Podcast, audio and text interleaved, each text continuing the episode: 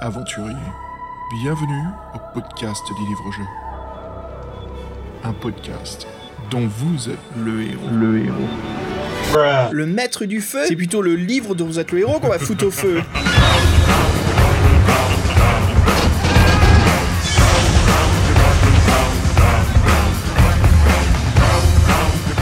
Bienvenue les amis, nous voici de retour dans un nouvel épisode du podcast dont vous êtes le héros. Comme vous l'aurez déjà senti, euh, l'atmosphère chauffe ici, ça c'est clair que nos neurones sont complètement grillés. Fred, c'est incroyable. Bah, Fred est toujours avec moi, mon acolyte. Fred, si t'es encore vivant, Fred, ça va? Ouais, je m'en sors, les, flammes sont hautes, euh, c'est la Saint-Jean, et c'est vrai qu'on est devant un film qui, mériterait d'être dans un auto-da-fé tellement qui nous a déçus, voilà, faut dire le mot, je plaisante, mais euh, non, ouais, euh, le maître du feu, c'est chaud, chaud comme aventure, et nous, on a décidé de relever le défi, on est allé jusqu'au bout, et on va vous, on va vous relater cette dernière rencontre avec ce livre un peu, je dirais avec le feu maudit, c'est facile comme jeu c'est pas faux du tout. Oh, c'est voilà, bah nous voici de retour, tout à fait. Donc voilà, les aventuriers, bah c'est incroyable, mais voici enfin le début et fin d'une saga de livres dont vous êtes le héros, qui est donc intitulé Le Maître du Destin.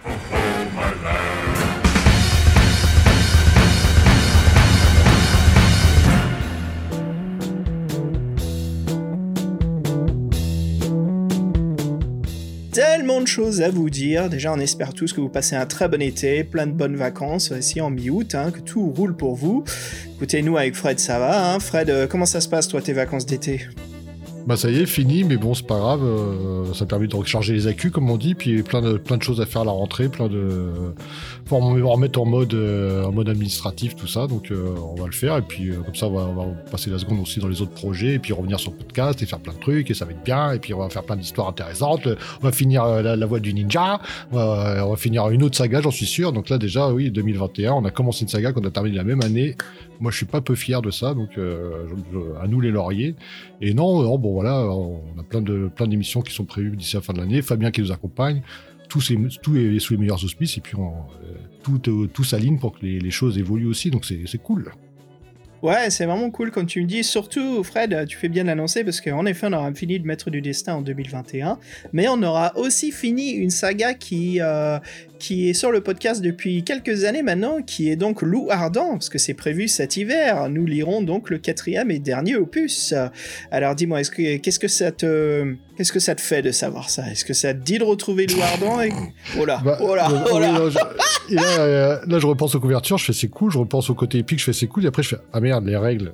je fais merde, les règles. les règles imbuvables, c'est vrai, putain. Et eh bah ben, écoute, non, mais. Euh, Alors oui, les règles dire, après ce qu'on a vécu, euh, je pense que les règles sont pas si imbuvables. Bon, en tout cas, l'aventure est intéressante, donc je vais bien me les, je vais bien me les fader ou me les taper, comme on dit.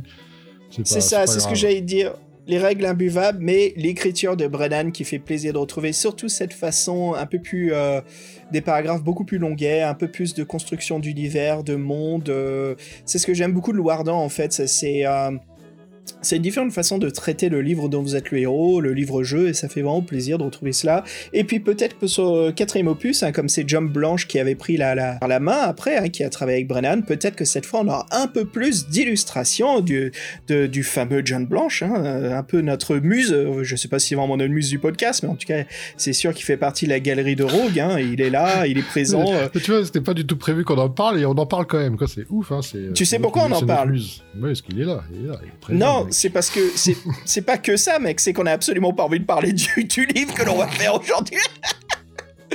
ah, allez, continuons. Euh, Fred, euh, je me disais, écoute, on s'est dit tous les deux avant le podcast, euh, peut-être pour les auditeurs, on voulait faire un petit coup de teasing. Alors voilà, avec Fred, on a un énorme projet qu'on est en train de développer depuis quelques années.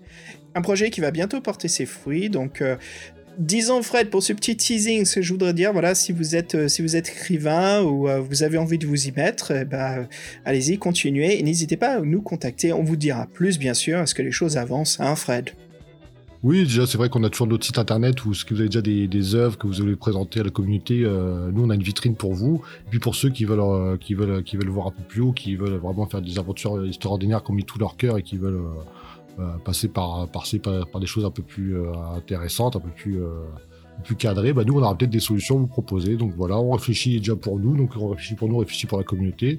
Donc c'est pas oui, c'est pas exclu que nous on, on fasse des petits appels pour savoir s'il y a des gens qui, voilà, qui aiment, écrire tout simplement. Donc voilà, on pourra se lancer dans les cartons, c'est un, un projet qui avance, mais voilà, on, vous tient au courant et nous, c'est un truc qui nous motive beaucoup en ce moment. Voilà.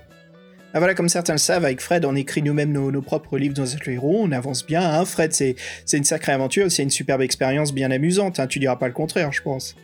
Ah non, c'est sûr, c'est euh, bien de se c'est comme être la différence entre rôliste et, euh, et, le maître du jeu, là, entre jouer un, livre dans notre héros et de l'autre côté en créer un, c'est une super expérience. Franchement, oui, moi, ça, me fait penser à une espèce de campagne un peu jeu de rôle, s'il y a des codes particuliers, mais c'est vraiment très très sympa à faire. Bon, euh, pour ceux qui suivent le podcast, ils savent qu'on en a parlé longtemps. On, ça fait longtemps qu'on est dessus, mais c'est pas pour rien. On essaie de peaufiner les choses, faire bien. En plus, on a différentes activités, donc on peut pas être à 100% sur tout. Mais voilà, nous, on, avance piano piano. Vous voyez, on est là depuis 8 ans. Nous, on s'affole pas. Donc euh, là, les choses ont évolué. Donc voilà. Euh, moi, je suis assez fier de ce qu'on a fait, de ce qu'on a fait. Et, ah ouais. et donc, c'est cool. Et donc, non, c'était une super aventure. Donc là, c'est pas encore finalisé, mais c'est vrai qu'on un bon bout de chemin est déjà fait. Donc c'est ça qui c'est ça qui est bon. Ouais, c'est ça qui est bon, tout à fait, quoi. C'est la motivation. Donc, euh, encore plus de choses à venir, vous inquiétez pas, il y, a, un très gros moment, hein, je pense. On vous parlera un peu plus tard dans le futur là-dessus, mais on n'en dit pas plus. Hein, voilà, avec Fred, c'est un peu. Euh, on est en train de cogiter, et puis on, se parle, on se discute tous les deux. En tout cas, pour ceux qui écrivent, bien sûr, ou ceux qui commencent à écrire, n'hésitez pas à demander conseil à vos amis ou à même à des inconnus sur des forums. Enfin, bref, c'est tout ce côté euh, brainstorming, et puis bien sûr de recevoir une critique constructive, ce qui permet des fois d'obtenir des idées. Mais je voudrais pas négliger aussi le fait de travailler tout seul. Hein. Le solo aussi vous apporte euh, euh, conseils venant vous-même de votre propre intérieur, de votre propre intuition, qu'il faut bien sûr faire confiance. à Ce qu'on dit en anglais, le gut feeling, hein, le, le, le, comment on dit, le ressenti des boyaux. Hein, ce sera une traduction mot pour mot, Fred. Les tripes, peut-être. Ouais. Le ressenti des tripes, ouais. Enfin bref, voilà, voilà les, les auditeurs. Hein. Ça fait plaisir de parler de tout ça, mais voilà, pour une autre fois, on dira bien plus. Alors, Fred, nous voici de retour. Allez, je mets une petite musique tranquillou, histoire de nous remonter un petit peu le moral, et puis euh, je te propose de sauter direct dans le courrier des lecteurs. Voilà comment je me débarrasse de bronze. Tes gardiens ne peuvent rien contre moi.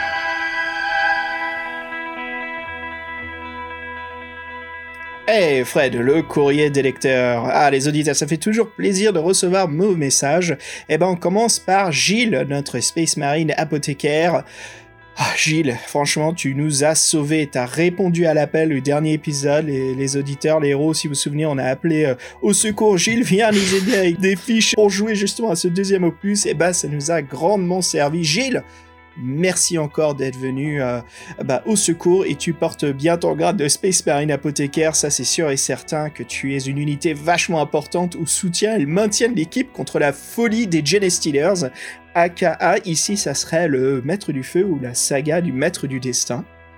Ah ben voilà. Alors, on va partager ces fiches normalement quand ce, podcast sera en ligne. Vous verrez les auditeurs. Vous pouvez les retrouver bien sûr dans la section des euh, de, de, nos accessoires de jeux. Hein. On a pas mal de fiches de, de jeux pour accompagner certaines séries, des sagas. Ben voilà, vous pouvez retrouver les fiches de Gilles. Et Fred, il y a un truc que j'aime beaucoup, un détail que Gilles a ajouté, c'est une double fiche pour ceux qui peuvent imprimer recto verso. C'est parfait parce que à l'arrière c'est du papier millimétré. Donc, vu que cette série, tout est basé sur le donjon case par case au papier millimétré. Ben voilà, ça vous permet de reproduire rapidement votre donjon là-dessus et surtout de le filer à un pote qui va jouer. Je ne sais pas d'ailleurs pourquoi vous ferez ça, de filer euh, un livre du maître du destin. Mais ça, Fred, mais c'est absolument le livre qui veut jamais filer à quelqu'un qui veut découvrir les livres-jeux. Ça, c'est un truc qui tue l'expérience directement, même pour un vétéran, c'est un peu, ça a un effet un peu à calmer, quoi. Je mec là, après ce qu'on va discuter ce soir, je sais pas si j'ai envie de faire un petit livre dont vous êtes le héros, je vais peut-être me refaire un petit sorcellerien, histoire de lire quand même une petite demi-heure, histoire de me redire, ah, c'est quand même un super univers, parce que là, mon dieu, le maître du feu. Oh enfin voilà, Gilles, Merci beaucoup pour ton secours et encore une fois, magnifique travail que tu nous fais, vraiment des superbes fiches de personnages qui nous plongent dans l'univers de ce que nous lisons. On a aussi reçu un, email de Romain et je voudrais m'excuser à Romain en fait parce que c'est un, une boîte mail qu'on utilise très peu maintenant, c'est notre ancienne boîte mail qui est donc c'est bureau at voilà, tout-city.org. C'est, l'email qu'on utilise beaucoup moins. Maintenant, si vous voulez nous écrire, écrivez-nous à pdvelh at to-city.org. Et donc, voilà, c'est un email que j'ai retrouvé de Romain qui date un peu. Et Fred, parle-nous, parce que Romain, il, a, il, a, il va nous replonger un petit peu en nostalgie. Oui, donc en fait, euh, Romain, il a eu une surprise qu'on aimerait tous avoir euh, régulièrement tous les ans, c'est qu'en fait, son père lui dit Bah tiens, j'ai des, j'ai des trucs à toi dans le grenier. J'ai tous tes livres. Quoi, tous mes livres? Tous mes livres? Et là, donc, il y a forcément euh, plein de livres dans The héros, des, euh, pas mal de séries qu'on connaît. Oui, on va vous faire un peu pêle-mêle euh, la liste des trésors qu'il a pu dénicher, donc par, par série. Donc, Défi Fantastique, comme ça, il y a eu L'élu des Cyclans, Le Temple de la Terreur, Le Vampire du Château Noir, La Nuit des Mutants, 26 francs et 60 centimes chez Casino, s'il vous plaît. Le Chasseur des Étoiles, 28 francs chez Intermarché. Ah, attention, faute. Et son premier livre fut Les Sombres Cohortes. Et en fin de compte, c'est vrai que les Sombres Cohortes, elles ont des règles spécifiques, donc il avait rien compris, le pauvre Romain. Donc, qu'est-ce qu'il a déniché d'autre Double jeu, Coris le Prince, super. Défi sortilège, l'ultime réincarnation. Quête du Graal, la Légion des Morts. Et l'attention, Louardan, une belle, euh, une belle série, une belle rafale, comme j'aime bien dire. La Horde des démons, les Cryptes d'intérieur, 26 francs 60, donc il a acheté chez Casino. Et les Maîtres du Mal. Voilà, donc euh, ça a dû être une sacrée surprise, une sacrée, un sacré trésor. Et on, on t'envie tous, surtout, c'est forcément les, les, premières, les premières éditions, les meilleures. Ouais, écoute, euh, belle trouvaille en tout cas que ton père t'a fait, Romain. Donc euh, vas-y, éclate-toi bien. Euh, nous, on te conseille Coris le Prince parce que Fred, ça va être notre prochaine saga double jeu, ça. Je sais que Coris le Prince, ça sera toi, mon petit, mon petit, mon petit Xav. Bah ouais, parce que qui c'est le backstabber parmi nous deux? C'est pas le ninja, c'est le backstabber cette fois-ci. Hobgoblin backstabber. Et donc, non, c'est cool. Bon, c'est pas un hobgoblin, mais j'aurais bien aimé. C'est pas le quoi, t'as dit? Le quoi? Hobgoblin. Non, non, non, avant ça, t'as parlé d'un, de quelqu'un d'autre, un backstabber, t'as dit que c'était pas le.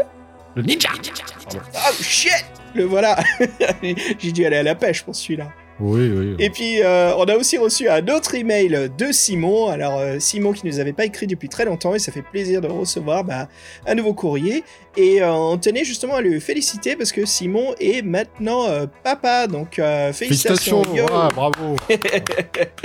donc, c'est cool, quoi. Donc, voilà, un, un beau petit garçon qu'ils ont nommé Jules. Donc, salut Jules, si tu découvres ce podcast, sache que ton père est un super cool nerd qui adore les livres de bureau et les Eric Et donc, euh, c'est génial, quoi. Euh, il voulait aussi euh, répondre à, ce qu'on lui avait dit. De, tu sais, Fred, on, avait parlé un petit peu notre délire de, nommer certains de nos auditeurs par les titres de, Space Marines. Simon, c'était notre Space Marine d'assaut. Et Simon, il répond justement Ah oui, carrément, un guerrier en dessus, je, je, suis. par contre, il voulait savoir s'il peut avoir une mitrailleuse Vulcan lourde et un lance-flamme simultanément. Écoute, j'ai les règles. Faut qu'il dise Hail to the Emperor, c'est bon. ouais, il dit Hail to the Emperor, the God Emperor, donc euh, vas-y, c'est parti pour. Euh, c'est clair qu'il faut, il faut, il faut l'artillerie lourde contre les Steelers si on veut survivre, Fred. Donc euh, oui, je dis oui. Et puis on a reçu un, dernier euh, fan mail. Euh, on voulait dire aussi surtout un coucou à Étienne hein, qui, euh, qui, est parti faire son Rio Grande hein, dans la Terre de Feu. Qui va se faire une année sabbatique pour découvrir l'Amérique latine et donc son parcours c'est du Rio Grande à la Terre de Feu. Donc bon voyage Étienne, bonne aventure. on attend ta carte postale avec impatience. On te souhaite le meilleur et te, te, bien te dépayser.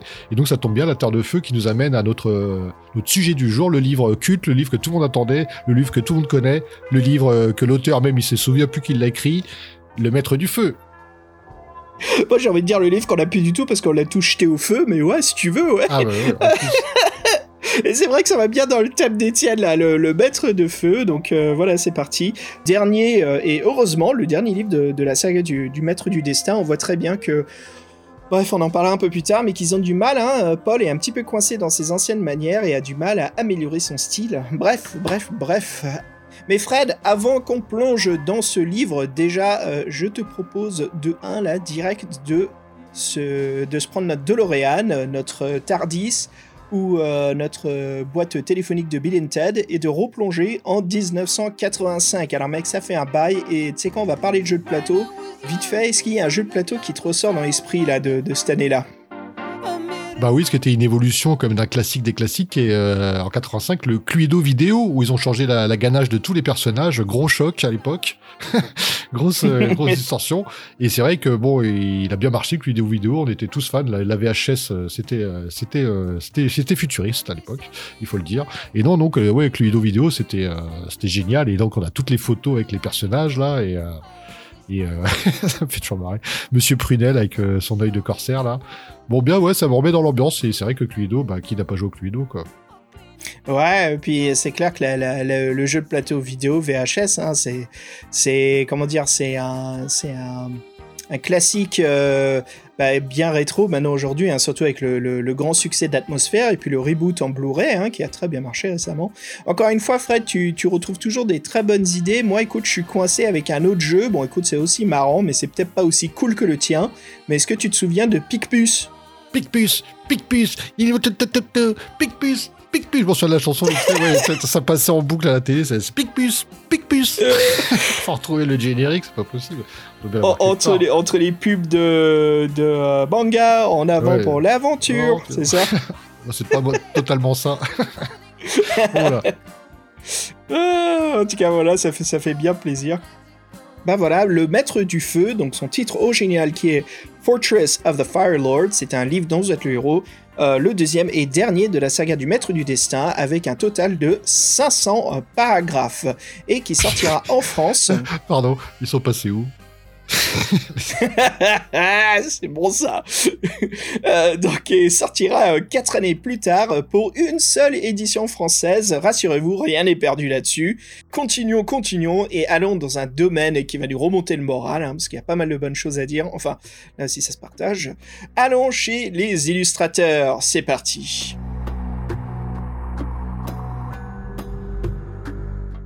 Alors commençons avec euh, Donald Grant. Donc euh, comme on avait parlé au précédent épisode, voilà, Donald, il est né aux USA en 1954. Euh, arrivé en France euh, quand il était un jeune homme, voilà, il trouvera l'amour euh, et ne veut plus du tout partir de ce pays. Euh, on connaît toujours son style euh, qui est très coloré, que ça soit le thème historique. euh, il fait beaucoup d'illustrations pour les enfants. Il a même essayé plusieurs fois à l'écriture. hein, il teste même tout. Et puis qu'est-ce qu'il fait? Bah, Aujourd'hui, il est toujours actif, hein, Donald. Donc, euh, il anime justement des débats et des euh, conférences euh, dans des écoles françaises, voilà, où il parle justement de la littérature, la joie de la lecture et un peu d'inspirer, voilà, plein de générations à soit illustrer, dessiner ou à même juste à lire et s'évader dans plein de plaisirs différents. Alors. Donald, c'est celui qui a illustré la couverture du Maître du Feu, voilà, la couverture française. Alors que dire? Bah, Allez Fred, c'est parti, on va parler de cette couverture que Donald a illustrée quand il avait 35 ans. Je vais la décrire. Qu'est-ce qu'on a? On a un sorte de Grim Reaper, euh, mais au lieu que ça soit euh, une euh, cloak euh, tout noir, il est justement dans un hoodie et une robe violette. Il tient une faux qui est assez bien décorée, avec des dents acérées vers le haut. Il y a même un petit effigie juste avant la, la- la lame de la faux. Et autour de lui se dresse un dragon qui est enchaîné, on voit bien autour de son cou, bah, qu'il est euh, retenu prisonnier. Euh, on voit une silhouette noire à l'intérieur de la cagoule, hein, avec euh, des, dents acérées, des dents de vampire, avec un regard bien méchant, hein, comme quoi c'est notre ennemi, notre antagoniste, avec son petit pet. Euh, donc voilà, hein, que les couleurs vives, hein, à fond euh, dégradé, on passe d'un jaune pétant, euh, comme quoi c'est menaçant, et justement on vire vers un rouge jusqu'à un bordeaux foncé, euh, pour montrer un peu, faire ressortir ce personnage dans sa, sa robe violette, et le dragon vert avec des cornes, un regard bien, comment dire, hein, on voit bien qu'il a de l'appétit et qu'il n'hésitera pas à nous bouffer. Fred, qu'est-ce que t'en penses de cette couverture, toi? Bah moi, c'est vrai que j'aimerais bien qu'on en parle encore plus, parce qu'en fait, c'est euh, pratiquement un des seuls points forts pour moi du livre. Et puis, en plus, on est, elle est pas... Bah moi, franchement, ce que je trouve qui est bien fait, c'est... euh, Il y a la cartouche, le maître du destin, là, qui est une espèce de vieillard avec un sablier euh, un peu en couleur vase, euh, écume, euh, et la typo violette. Et du coup, moi, je trouve que la couverture est raccord, parce que le mec est en violet avec exactement la même couleur. Et le, en haut, le, en haut, le livre de héros a le même vert que la, que la cartouche. Donc là, je trouve que ça, pour une fois, c'est bien fait. Je trouve que l'ennemi fait peur, je trouve que sa faux, elle est stylisée, elle rappelle le dragon. Euh, le dragon, je trouve, je trouve juste qu'il fait un peu toutou, euh, il fait un peu toutou euh, à, à son maître sur le, sur le, sur le dessin. Mais bon, si on creuse, on creuse, on creuse. euh, en fin de compte, euh, encore une fois, cette scène-là n'existe pas. L'antagoniste n'est pas comme ça. Donc encore une fois, c'est une, une couverture mensongère qui nous vend du rêve, un semi-rêve. Et encore une fois, on se fait, euh, j'allais dire biaiser, on se fait avoir parce que euh, parce qu'en fin de compte, c'est mensonger. Il y a, effectivement euh, cet ennemi-là n'existe pas, le dragon existe, mais euh, ça ne se passe pas comme ça. Bon bref, là je chipote, mais moi j'ai envie de dire que quand même par rapport à la première couverture, elle est quand même déjà mieux. Moi, me... celle-ci a presque pu m'intéresser. Mais c'est moi, c'est le dragon qui me fait, qui me fait dire, ce dragon-là, il est trop docile. On dira, je sais pas, il me, il y a quelque chose qui me fait pas peur et du coup comme j'ai pas peur j'ai peur du mec mais j'ai pas peur du dragon je sais pas comment t'expliquer.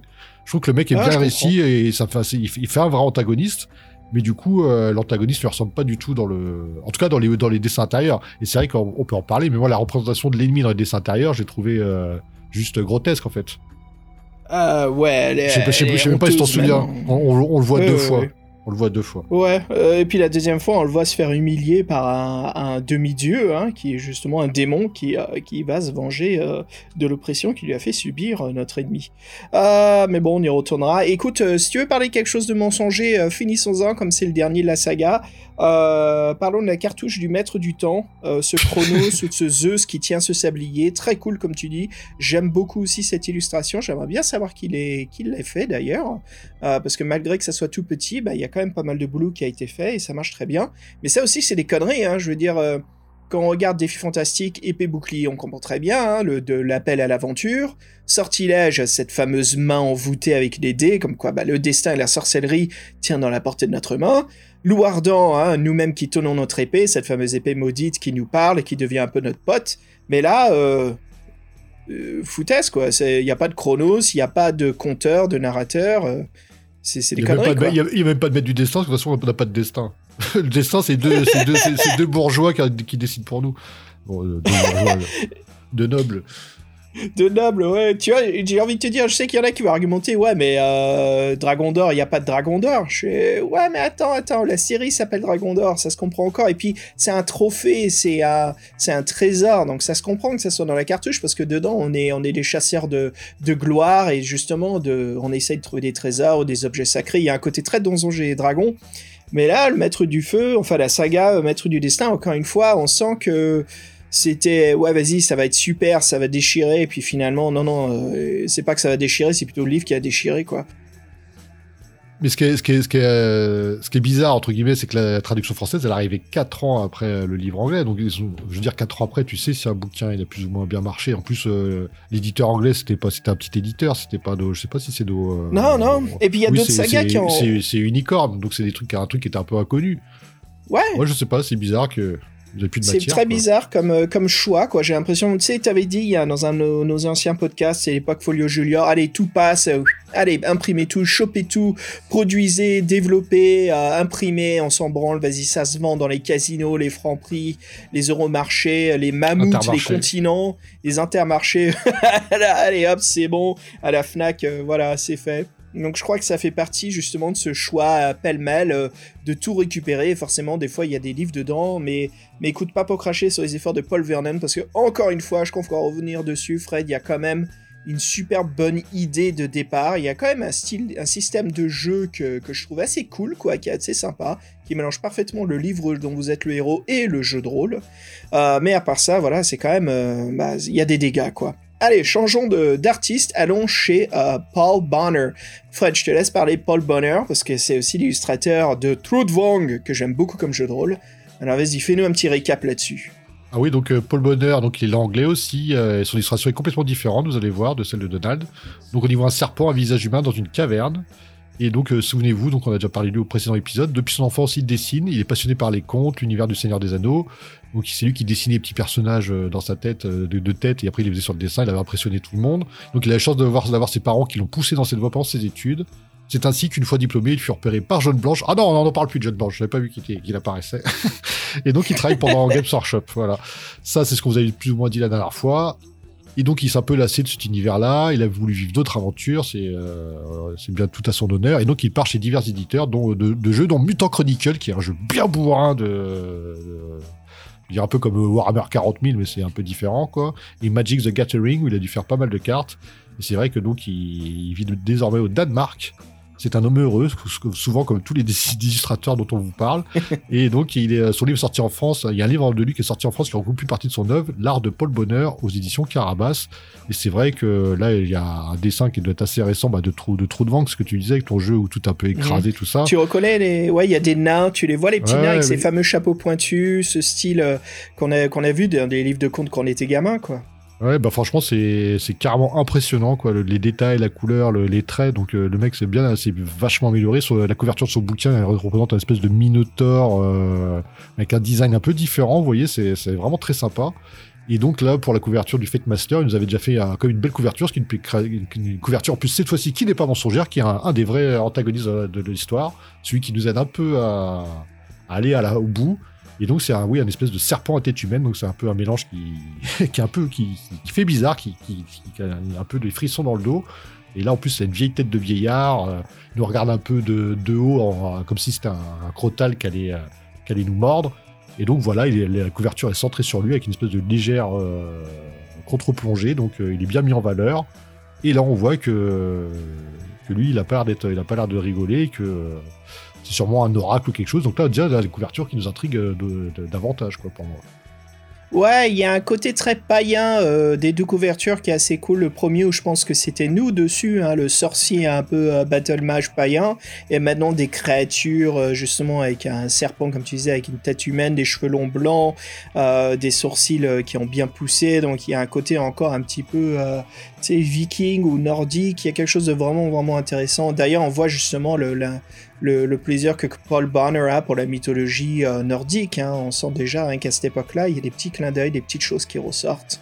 Donc euh, ouais, c'est vraiment intéressant.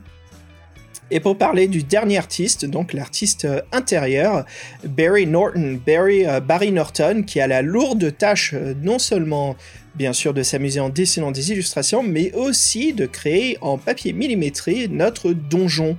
Voilà, donc euh, le mystère par contre qui est Barry Norton, c'est qu'après ce deuxième volume, bah voilà, complètement disparu.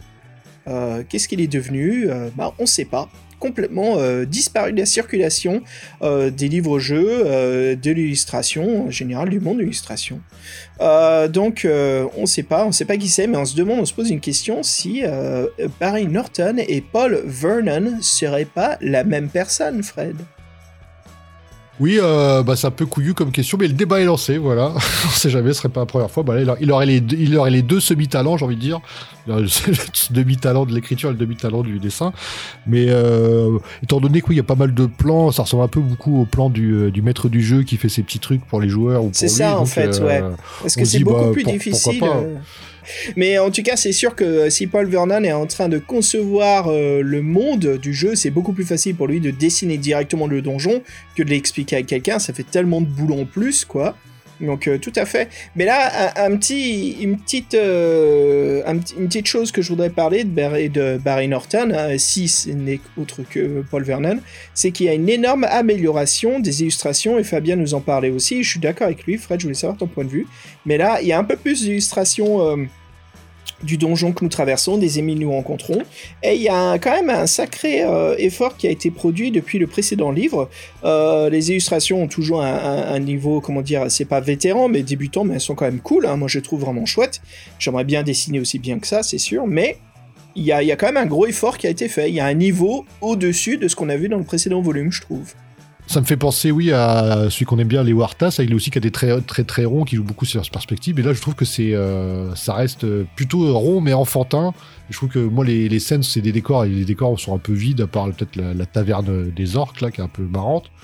Il y a, du détail, mais je trouve que moi, moi, je trouve que c'est les minimums syndicales. Voilà, je trouve que c'est les minimums syndicales. Et avant, dans l'autre, dans l'autre, les dessins étaient vraiment dégueux.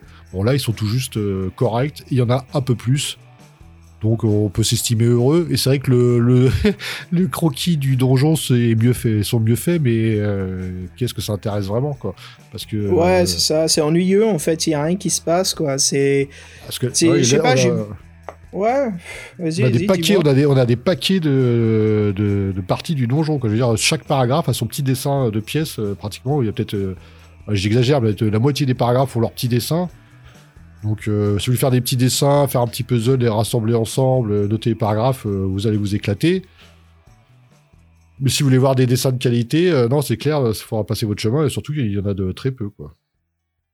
La partie qui est la plus présente, c'est les illustrations du donjon. Putain, mais écoute, récemment, je me suis chopé une extension de Donjons et Dragons qui s'appelle les Tales of the Yawning Portal, je pense. Euh, donc, euh, et dedans, en fait, c'est les, c'est les euh, sept, sept excellents donjons de la saga de Donjons et Dragons qui date de l'époque quand c'est Gary Gygax qui les, qui les créait, quoi. Donc, j'étais en train de feuilleter tout ça avant de lire justement Le Maître du Feu.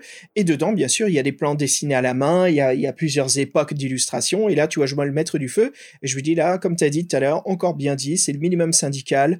Il n'y a pas de détails, c'est des carreaux avec des petites portes. Des fois, il y a des, des murs effondrés, mais il n'y a pas des détails, quoi, comme des cadavres, des, des, euh, des portes, euh, pardon, pas des portes, mais des, des tables, des chaises, des armureries, des poteaux, des statues. Il y a une façon d'illustrer des, des, des donjons vus de haut qui est très très amusante, quoi. N'importe qui est le maître du jeu qui fait du dungeon crawling ou autre sait qu'on peut s'éclater ou même trouver en ligne d'excellents plans, mais là, c'est emmerdant, quoi. Tu sais, au bout d'un moment, Fred, je t'admets que je regardais même plus les plans. J'en avais rien à foutre, quoi. Oh, ils servent à rien. Ouais. C'est autant regarder. Et en plus, euh, je crois qu'on va rentrer là-dedans dans les explications de tout ça plus tard. continuons avant qu'on s'emporte sur le livre là. Allez hop. Moi, je te propose qu'on passe euh, euh, aux auteurs. Fred, parle-nous de bah, de Paul Ver Barry Norton, pardon, je veux dire Paul Vernon. Parle-nous de Paul Vernon. Oui. Voilà, c'est fini. ok, super. Oh, non, mais non, euh, Paul Vernon, on sait pas. Non, mais en fait, en plus, on sait pas grand chose sur lui. C'est ça le problème. Euh. On sait juste qu'il est anglais. Il a fait quelques articles pour euh, White Dwarf et il a écrit ses deux livres de héros. Ensuite, il a disparu. Est-ce que c'était un pseudonyme? Est-il ah putain Fabien, pardon. A-t-il été enlevé par des extraterrestres ou est-il devenu ninja? Ça, nous, pardon, faut qu'on arrête avec ça. mais nous ne le savons pas. Et euh, on n'ira pas chercher plus loin, pour être franc. On a demandé à Fabien d'arrêter de, diguer, comme tu dis, arrêter de creuser. Bah, de toute façon, c'est la dernière fois que ça se fera, hein, donc euh, c'est bon, c'est pas grave, quoi. Écoute, encore une fois, je trouve qu'il y, a quand même une approche, il y a des choses qui étaient intéressantes, mais je pense que c'est le cas de George Lucas sur l'épisode 1. Il fallait juste qu'il y ait quelqu'un qui vienne et qui lui donne du feedback ou une critique constructive, quoi. Il fallait qu'il y ait quelqu'un qui dise, mec, pose, pose tes affaires, il faut qu'on discute. Euh, viens, viens une réu, viens partager tes œuvres, parce qu'il y a, y a, quand même un bon fond, il y a une super bonne idée, mais c'est ton exécution qui va pas, quoi. Donc euh, discutons-en, faut en parler. Mais euh, j'ai l'impression que ça n'a pas été fait entre les deux livres. Ou... Ou... Non, je vais revenir là-dessus, parce que justement, en lisant, je trouvais qu'il y avait une amélioration, mais pas assez. En fait, pas assez. Tu sais, c'est genre, tu dis au mec, il fait un montage de deux heures d'un film, tu dis c'est trop lent, il te refait le montage et c'est 1h55. Oh, c'est dur, de couper 5 minutes. Ouais, mais si je te dis qu'il faut le raccourcir d'une heure et tu me dis, ah, bah non, j'ai enlevé 5 minutes. Tu vois, c'est un peu ça, quoi. Des fois, il faut hacher, mon gars, c'est pas grave. Parce que ton contenu, il est ennuyeux. Donc enlève ton contenu qui est ennuyeux et garde le meilleur. Des fois, vaut mieux, sinon on se fait chier tout court, quoi. Bref, on finit avec euh, la traductrice. Pascal Hervieux, bah voilà, au moins avec euh, Pascal Hervieux, on sait euh, qu'elle a survécu euh, au maître du destin. voilà, elle continue d'exercer à ce jour hein, de multiples traductions. ça passe du guide touristique à des thrillers, des romans d'heroic fantasy, en passant par une bio d'Andy Warhol, bien sûr l'oncle et le chouchou de James Warhol, notre James Warhol, voilà. Donc l'illustrateur américain, bien sûr, de Dragon d'Or ou des Dragons d'Or, hein, plusieurs couvertures à son nom. Euh, donc voilà, c'est marrant de retrouver un petit peu euh, des points communs comme ça avec nos autres séries, nos autres sagas. Mais euh, Fred, avant de, plonger dans le Maître du Feu, je sais qu'on essaie d'éviter le sujet comme c'est pas possible. allez, la dernière fois on a fait un peu prog rock, je te, propose du post-rock ou du psychédélique, qu'en dis-tu? Bah avec plaisir, comme ça nous aussi on va monter d'un niveau comme ce que notre Paul Vernon essaie de faire dans cet épisode et on vous dira tout après la petite pause musicale. Voilà, bien cool on espère. Ouais, bien cool. Bah écoute, je te propose un morceau du groupe euh, Black Sky Giant. Et euh, vu qu'on va aller vivre euh, une aventure dans un, dans un pays de cauchemar, je te propose leur morceau Planète Terreur. Ah, pas mal. Allez, à toutes.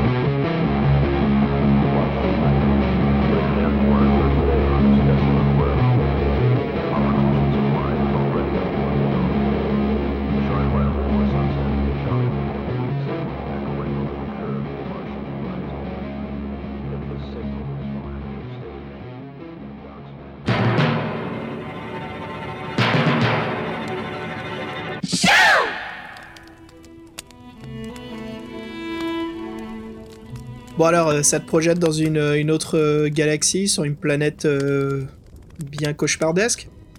Bah, ça donne envie hein, et en même temps ça donne pas trop envie. Moi j'ai bien, mais j'ai bien Parfait. voyagé. C'était cool. Parfait, parfait. Bah là, je te propose une croisière pour Ave. Allez, c'est parti Une croisière pour un.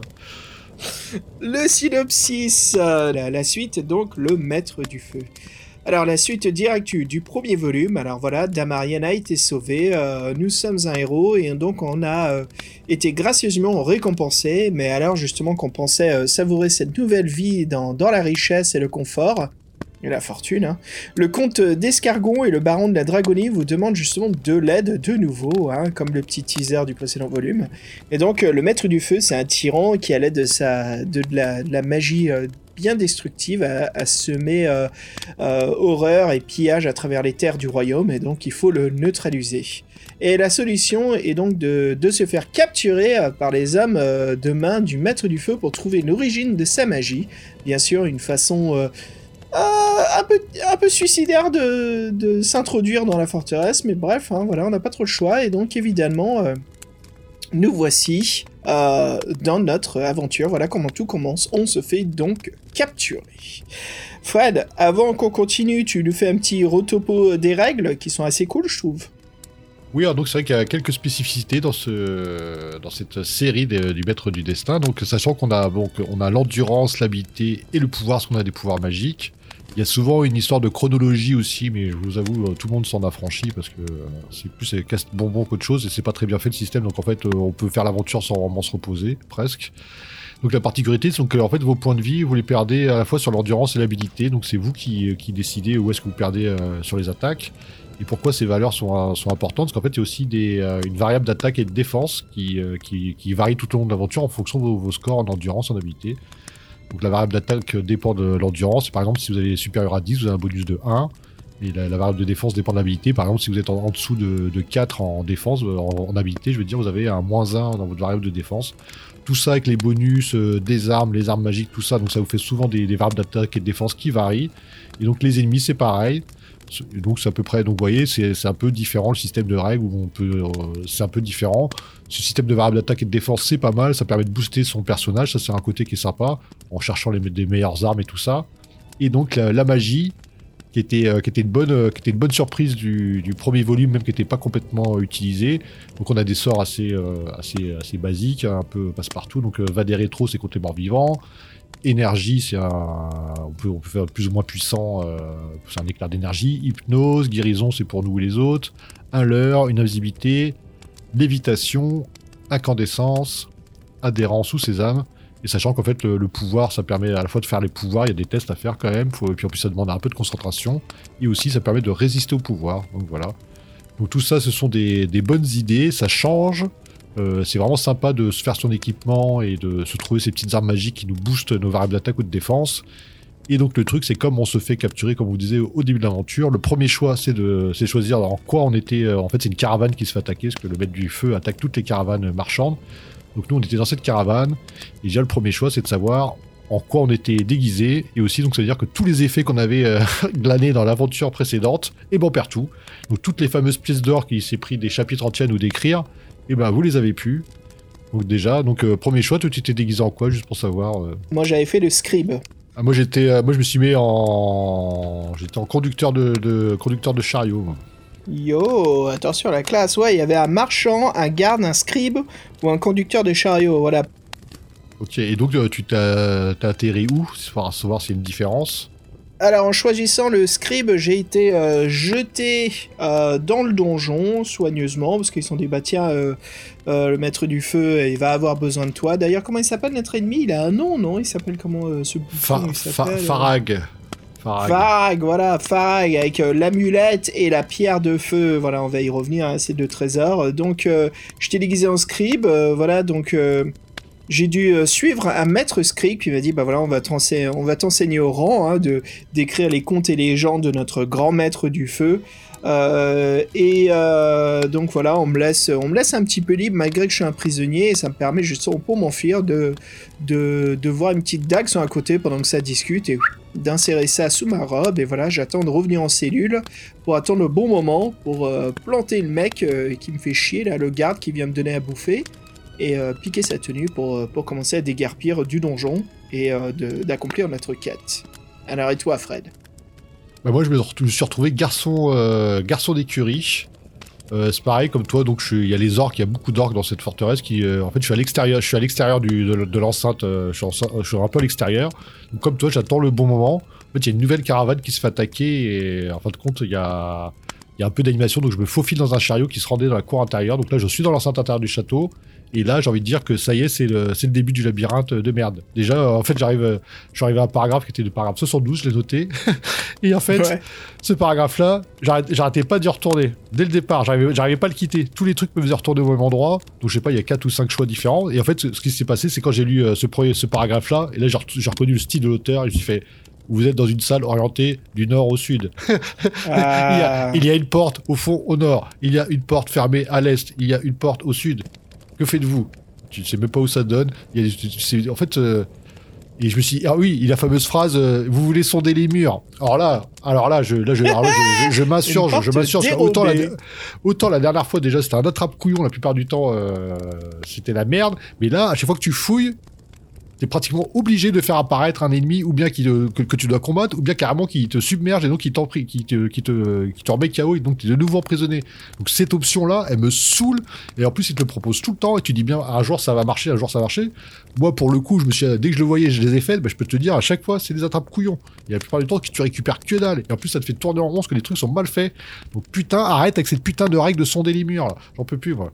Bon, et ouais, non, bref, et euh, premier paragraphe, je, je suis dans le je sais que c'est le labyrinthe. Paragraphe 72. Paragraphe 72. Paragraphe 72. Paragraphe 72. Paragraphe 72. Euh, paragraphe 72 Non mais c'était ouf. Et là, j'ai revu tous les défauts du, bouquin.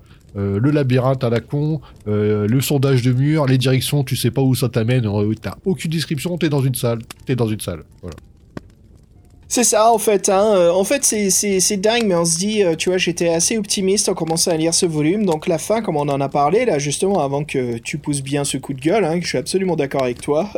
c'est marrant de, te voir comme ça parce que c'est pas souvent. Il faut vraiment qu'un livre te pousse au bout. Et je crois que là, le, maître du feu, et euh, c'est ce genre de livre qui fait bien chier. donc pour dire, bah, l'intro était bien détaillée. Ce côté où on peut choisir en qui on était déguisé. Bon, c'est du méta gaming, mais on s'en branle. Vas-y, on est là pour s'amuser. Pourquoi pas euh, la mise en ambiance, tout ça c'est sympa. Euh, on est mis en prison, il y a des choix à faire, de se battre, savoir quand est-ce qu'il faut s'enfuir. Je me dis, oula, ah ouais, ça change. Ok, Paul, t'as as appris quoi, c'est cool. Et qu'est-ce qui se passe après qu'on s'amuse justement à s'échapper? C'est que là, vite fait, on tourne à la page, voilà, on se rencontre, euh, bah, rebelote, comme t'as dit Fred, le labyrinthe, le dungeon crawling à la version Paul Vernon, hein, la façon la plus chiante de faire du dungeon crawling. Ça ne marche pas la façon dont c'est exécuté. Euh, mais au moins, il y a des différences ici, j'ai remarqué. C'est qu'il y a un peu plus d'exploration et de rencontres comparé au premier volume. Mais bon, si répétitif. Et euh, ces instants où il se passe des choses sont pas assez intéressantes et euh, développées. D'ailleurs, c'est très très peu développé comme livre. Hein. On nous amène à un autre. on est dans un univers où justement il y a des orques partout.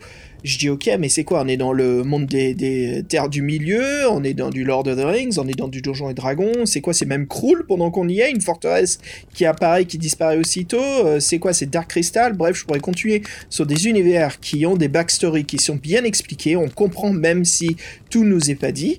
Mais là, Paul Vernon, c'est un peu euh, ouais Heroic Fantasy. Allez, allez, c'est qui les méchants dans Heroic Fantasy? Bah des orques.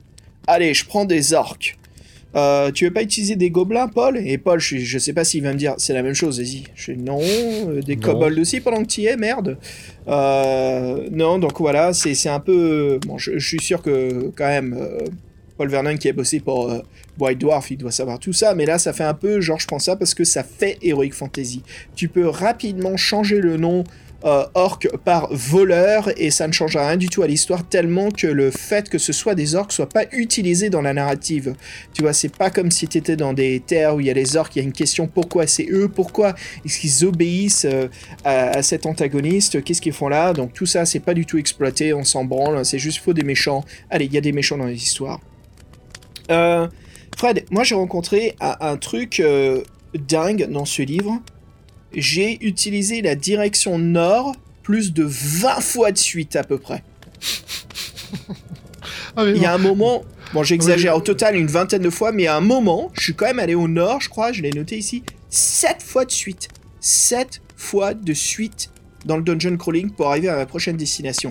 Mais Paul, tu te fous de ma gueule ou quoi, mec? Bah, moi j'ai tenté de faire le sud tout le temps mais ça n'a pas marché. Hein. je tournais en rond, c'était le, le bordel. Ah bah ouais, si tu fais sud. Et, encore une fois, on retrouve encore ce, ce, gros problème de, de, lecture qui est très perturbant. C'est que chaque paragraphe n'est pas écrit comme si l'on venait d'un précédent paragraphe. Chaque paragraphe est écrit comme si on venait de l'une des directions possibles. Donc ce n'est pas écrit d'une façon euh, crescendo ou narrative euh, temporelle, ou si on vient du sud, bah notre vision est celle venant du sud. Ça veut dire qu'on voit ce qui est en face de nous. Non, c'est décrit comme si on était dans, une, dans le milieu de la pièce et on avait un compas et on nous décrit tout ce qu'il y a, même la direction d'où l'on vient. On n'a pas besoin de la décrire. On, ne décrit que dalle, on décrit juste les, points cardinaux. Bah, ça, les points cardinaux, vous allez en bouffer. Hein. Les portes au nord-est, des portes au sud-ouest, le coude qui fait un angle, le truc. Alors les escaliers aussi. Alors méfiez-vous des escaliers, méfiez-vous des trappes. Putain de trappes. Les trappes que tu vois, les trappes que tu vois pas. Mais tu vois ce que je veux dire Cette façon, en fait, pas façon, mais comment c'est écrit Tout est écrit comme si euh, c'était neutre à chaque fois et on sent pas qu'on vient de quelque part de spécifique. Ah non, mais en fait, si on fait pas gaffe au numéro... aussi. Ouais, si on fait pas gaffe au numéro des paragraphes, en fait, on revient dans le paragraphe précédent sans faire gaffe parce que le mec nous a pas dit euh, que tu venais, tu pouvais venir de ce paragraphe. Et c'est un peu chiant, c'est vrai que. C'est chiant. C'est un peu chiant. Ouais, c'est c'est carrément chiant. Euh dans le genre, franchement, c'est vrai qu'en y réfléchissant, on avait pété des câbles sur le, temple de l'épreuve, tout ça, ou des, fois même dans des, on a eu des mini euh, labyrinthes dans des, aventures. au moins, t'étais sûr que t'avais un début, une fin. Oui, bah là, et franchement, moi j'avoue, en fait, bah, bah, assez rapidement, donc euh, au chapitre 72, le fameux chapitre 72, j'arrivais à en sortir parce que j'ai rejoint l'écurie et j'ai fait une diversion avec des chevaux pour, euh, je fais sortir les chevaux, j'ai fait une diversion, j'ai pu récupérer une clé sur un cadavre. Mais ça, c'est au tout début de labyrinthe. À un moment, je suis retombé sur l'écurie dans mon putain d'aventure tout à la fin. Je dis, c'est pas, c'est pas possible. Il se fout de ma gueule. Il se fout de ma gueule. Je tourne en rond. J'arrête pas d'esquiver tous les paragraphes que j'arrête pas de rencontrer. Et je me retrouve à prendre ce paragraphe qui est mon point d'arrivée euh, dans, le, dans le donjon. Je fais, non, c'est pas possible. Ça rend, ça rend fou, quoi c'est dingue parce que quand on regarde ce qu'a accompli euh, Ian Livingstone dans euh, La Cité des voleurs ou bien sûr le grand classique hein, Death Trap Dungeon, hein, le labyrinthe de la mort, on s'est amusé tous les deux à illustrer le donjon. Et en fait, ça marche. Et le point fort, c'est que Ian Livingstone a compris que tu vas pas rebrousser chemin. Et euh, je te donne quelques possibilités peut-être pour aller explorer des couloirs que, que tu n'as pas fait s'il y avait un précédent embrouchement ou bien sûr il faut en choisir qu'un seul.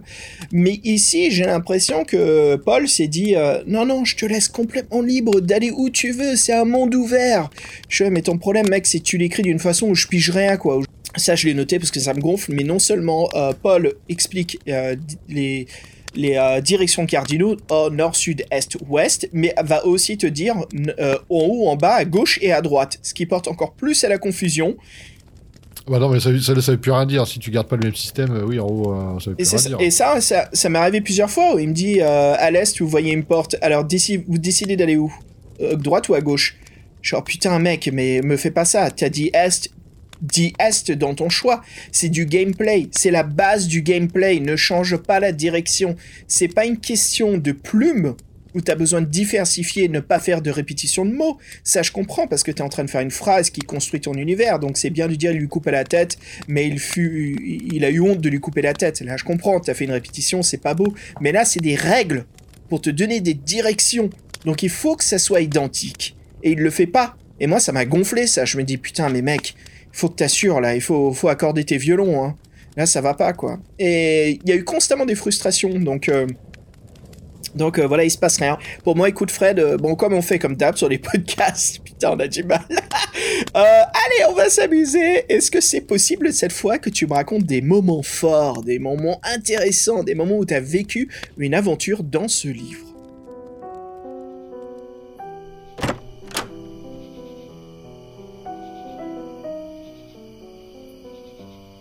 Mais en fait, euh, c'était pas si pourri. Alors, je sais pas comment c'est passé pour toi, mais moi, en fait, euh, rapidement, je me suis fait emprisonner. Dès que j'ai réussi à, passer la porte nord, j'ai euh, souvent, te, on te propose d'enfoncer des portes ou les ouvrir avec sésame, le pouvoir. Donc moi, je voulais garder mes points de pouvoir, donc je, je l'ai enfoncé. Là, je suis tombé dans un piège, donc je me fais, je me fais, euh, je me fais arrêter. Et donc, quand tu te fais arrêter, en fait, il te, t'es, voué au combat aux arènes. Et donc, il, te- t'es, jeté euh, au tout début face à deux loups que tu dois, que tu dois battre. Et si, si tu survis, donc tu es en prison avec les autres gladiateurs. Et un compagnon de la fortune qui t'indique que si tu survis, tu, pourras devenir le champion de, de champion et aller dans les quartiers du maître du feu. Parce qu'en fait, donc on a, on a aperçu le maître du feu euh, sur l'estrade avec un, énorme orc, euh, l'orc le plus gigantesque qu'on ait jamais vu, qui est son, qui est son garde du corps et qui est son champion. Donc voilà. Donc nous, notre but après, c'est de, euh, c'est de pouvoir, euh, c'est de pouvoir euh, devenir le champion à la place du champion, quoi. Et donc j'apprends aussi quand j'étais euh, gladiateur qu'en fait le, on peut s'échapper par les cavernes et en fait que le, le pouvoir du maître du feu semble également y reposer. Donc en fait si on allant dans les cavernes, on, aura peut-être on trouvera peut-être là-bas la source du pouvoir du maître du feu. On sait que son pouvoir repose sur un, sur la magie qui est quelque part. Donc dans les cavernes, ça paraît être un bon endroit. Donc en fait, ce qui se passe, c'est que euh, en tant que gladiateur, je défais encore là, je défais, euh, je défais encore un loup. Ensuite, je dois faire mes preuves contre un autre gladiateur. Et ensuite vient le combat contre euh, l'énorme orc. Donc tout ça, ça prend un petit peu de temps. Et donc, euh, si, on, si, on, si on gagne le combat, on devient le champion du, euh, le champion du maître du feu. On mange à sa table, mais en fin de compte, on ne nous propose pas de, de, d'intervenir pour l'instant. Donc pour l'instant, on doit attendre. Quoi. Il est toujours protégé par deux sbires. Et en fait, on apprend qu'effectivement, en fait, on peut tester les pouvoirs contre lui. En fait, son amulette, euh, son amulette le protège de tout pouvoir magique. Donc on sait que c'est un peu rude. Donc là, quand même, il y avait un peu un, développement. J'étais gladiateur, j'étais emprisonné, j'ai eu des potes, j'ai eu des infos, j'ai dû faire mes preuves. euh, j'ai eu des... Là, c'était une partie sympa parce que j'étais pas dans le putain de labyrinthe. Je suis d'accord avec toi, euh, rien que le moment que tu me décris, il y a de l'aventure. Et en effet, ça c'est quand même une amélioration qu'il y a dans son deuxième volume. C'est qu'il y a quand même un peu plus, même comparé au premier, il y a beaucoup plus euh, de, de moments d'aventure où il se passe quelque chose, en effet, quoi. Euh, là, c'est cool ce qui t'est arrivé. Euh, moi, écoute, comme j'ai foncé Nord, je ne sais pas si j'ai raté pas mal de choses. Hein. J'essaie à chaque fois de vivre des moments. Je t'admets que je feuilletais dans le livre pour voir les moments. Il y en avait, en effet. Euh, moi, si tu veux, je peux te parler du serpent ardent. Est-ce que tu l'as rencontré? Celui de la couverture? Ouais, la couverture anglaise, ouais. Ouais, bah ça c'est pratiquement à la fin en fait. Ah bah écoute, moi c'est absolument ce qui m'est arrivé, tu vois, je me suis échappé de prison, j'ai foncé tout droit, je suis arrivé par un banquet euh, abandonné d'orques qui ont fini de bouffer, je suis passé par une trappe où il y avait un temple, mais à chaque fois c'était des descriptions d'environnement, ce qui est un peu plus sympa, Euh, mais euh, il m'est pas arrivé vraiment de, moments forts ou d'aventure, quoi. J'ai un peu foncé jusqu'à ce que je sois arrivé au serpent ardent. Et le serpent ardent, je dirais que c'est peut-être la moitié du livre, non Fred? Toi c'était à peu près la fin pour toi? Euh, non, j'ai dû encore après. Euh... Attends. euh, Oui, en fait, je... bah, en fait, oui, c'était le début de la fin. Tiens, c'est marrant ça. Donc toi, le début de la fin, pour moi, c'est bah, c'est le début du livre, en fait. c'est là où je commence à vivre des événements. Bah écoute, avant que je te parle du, du serpent ardent, t'as peut-être un autre moment à partager, non, dans l'aventure? Bah oui, donc là, je suis, quand j'étais, je suis gladiateur, je suis le champion. Bah, j'ai pas trop d'occasion de, de- de- de- d'intervenir. Donc en fait, je décide de m'évader avant le prochain combat. Donc là, on fout, je sors de mes appartements, je, je, je sonde les murs, je sonde les murs à la... Et là, je tombe sur un vieillard qui est lui-même enfermé dans le donjon parce qu'il a voulu voler le pouvoir du maître du feu. Et il m'explique qu'il faut voler l'amulette et se rendre dans les cavernes pour annihiler le pouvoir du maître du feu. Donc sans, Yes. ça, ça sert à rien de se rendre euh, dans les cavernes sans la- sans la- l'amulette, c'est euh, c'est comme ça. Et donc là, en fait, euh, bah, je suis dans le, là, je suis retourné dans le labyrinthe, dans le donjon, donc je tourne en rond, je déclenche en- un piège, en, toujours, toujours pareil. Et là, je me fais de nouveau emprisonner, mais là, je deviens esclave. Je, je, suis plus champion, je suis, escla- je suis esclave. Et donc là, c'est pareil. Euh, on propose, je suis obligé d'attendre le bon moment. En fin de compte, j'en ai ras le cul. Après plusieurs jours, euh, après plusieurs jours, j'aide mes compagnons à s'enfuir et on s'évade par une rivière souterraine où je manque de me noyer en fait. Et euh, là, je retourne, je retourne dans le donjon. Le dernier château, quoi. Aïe, aïe, aïe. Et bah, euh, bah écoute, moi c'est le serpent euh, ardent. Donc euh, le serpent ardent, qu'est-ce que c'est? Bah, C'est une rencontre. Hein. c'est un énorme serpent avec une tête d'humain, des longs cheveux blancs, comme on a dit. Hein. Je crois que la couverture joue beaucoup plus sur son explication. Il a du mal à nous immerger dans l'histoire, je trouve. ça manque de description, ça manque un petit peu d'historique. bref, hein, tous ces petits trucs que, que je t'admets que je suis un peu attentif quand je lis les livres dans Z Hero, parce qu'il y en a qui le font bien, il y en a d'autres c'est un peu négligé. Là, on sent que ça manque. Il y a attention, il y a il y a un serpent ardent parce qu'il y a un serpent ardent et c'est cool parce que c'est l'heroic fantasy. Donc euh, bref, euh, mais c'est une rencontre qui m'a remis du peps dans la voiture. C'était vraiment chouette de le rencontrer. Et puis il y avait des moments amusants, la façon dont je pouvais lui parler. Alors qu'est-ce qui se passe? Ben, je, mens. Hein, j'ai dit que j'ai été envoyé par le maître du feu pour récupérer euh, une, une alors lui c'était la c'était pour récupérer la pierre de feu qui est posée dans la pièce que qui garde en fait. Hein. donc euh, voilà, il faut juste lui dire que je viens la récupérer. Et dans cette pièce, en fait, il y a un autre objet magique. On voit, il y a un bouclier, un bouclier magique avec euh, un emblème de feu dessus. Donc euh, je dis oh tiens. Bon, connaissant l'écriture, connaissant comment dire, c'est pas la première aventure que je fais d'Heroic Fantasy. Hein. il faut prendre un objet, l'autre c'est un piège. Je me dis est-ce que Paul là il s'éclate? Alors je, teste. Hein. je vois si je prends le bouclier. Et c'est cool, en effet, le serpent ardent, il se rend compte, il me dit Ah, mais t'es pas un servant, tu viens voler, allez, hop, voleur, je vais te tuer. Donc ça c'est cool, on peut... Donc euh, je me dis, ok, bah tu sais quoi, je vais prendre le bouclier, je vais m'attaquer au serpent pour m'amuser. Combat assez difficile quand même, très très difficile, un bon mini-boss. Euh, mais voilà, donc en gros j'ai tué le serpent, j'ai pu récupérer justement la, l'amulette, euh, la pierre de feu, pardon, la pierre, pas l'amulette, la pierre de feu et un bouclier magique qui ajoute Fred un bonus de plus 2 en défense. Ouais, bah, de toute façon, ça, c'est un passage obligatoire parce que c'est un des deux items qu'on doit, doit récupérer. C'est ça. Euh, donc on doit récupérer justement la, la, la, pierre de feu et l'amulette de Farak. Donc euh, par la suite, moi, ma deuxième rencontre amusante, hein, moi, je, je t'admets que Donjon était assez rapide. Hein, moi, après, c'était la rencontre de Farak. Euh, on rentre dans sa chambre, c'est marrant parce que il est en train de dormir, il est un peu loin, donc on fonce sur sa commode pour prendre son amulette qui est posée dessus. Euh, il se réveille justement une peur bleue nous voyant euh, avoir piqué l'objet. Je lui dis mais t'es con, euh, t'aurais dû nous foncer dessus, Farah quoi, t'aurais dû nous tuer, il fallait pas t'enfuir, t'es débile. C'était le moment justement de nous attraper, mais bon, Là, par contre, contrairement au Serpent Ardent, c'est une rencontre très ennuyeuse et ça m'a rappelé un petit peu la rencontre des premiers antagonistes dans le premier volume où c'est, euh, c'était très club de roté, euh, c'était les doublages AB, c'était haha, tu es le grand mé, je suis le grand méchant et toi tu es le gentil, je vais t'abattre. Donc là, au lieu de ça, c'était plus euh, Farah qui est débile, il s'enfuit. Je me t'es con, je, viens de récupérer ton pouvoir, attaque-moi, merde. donc rien d'intéressant, pas de climax, hein, donc pas de scène d'action, que dalle, c'est un peu vas-y, avance dans l'aventure, tu es presque. Ah, bref, bref, après ça, va me ramener vers. Euh, à choisir Nord, Nord, Nord. Je crois que j'ai choisi 5 fois Nord avant qu'il m'arrive quelque chose. Euh, je dis bon, putain, c'est pas possible, c'est quoi ce donjon de merde? Et après, bah, ça va m'amener vers un dragon. Donc j'attends un petit peu, Fred, euh, toi, alors qu'est-ce qui t'est arrivé avant que tu arrives à ce, ce dragon qui est sur la couverture française?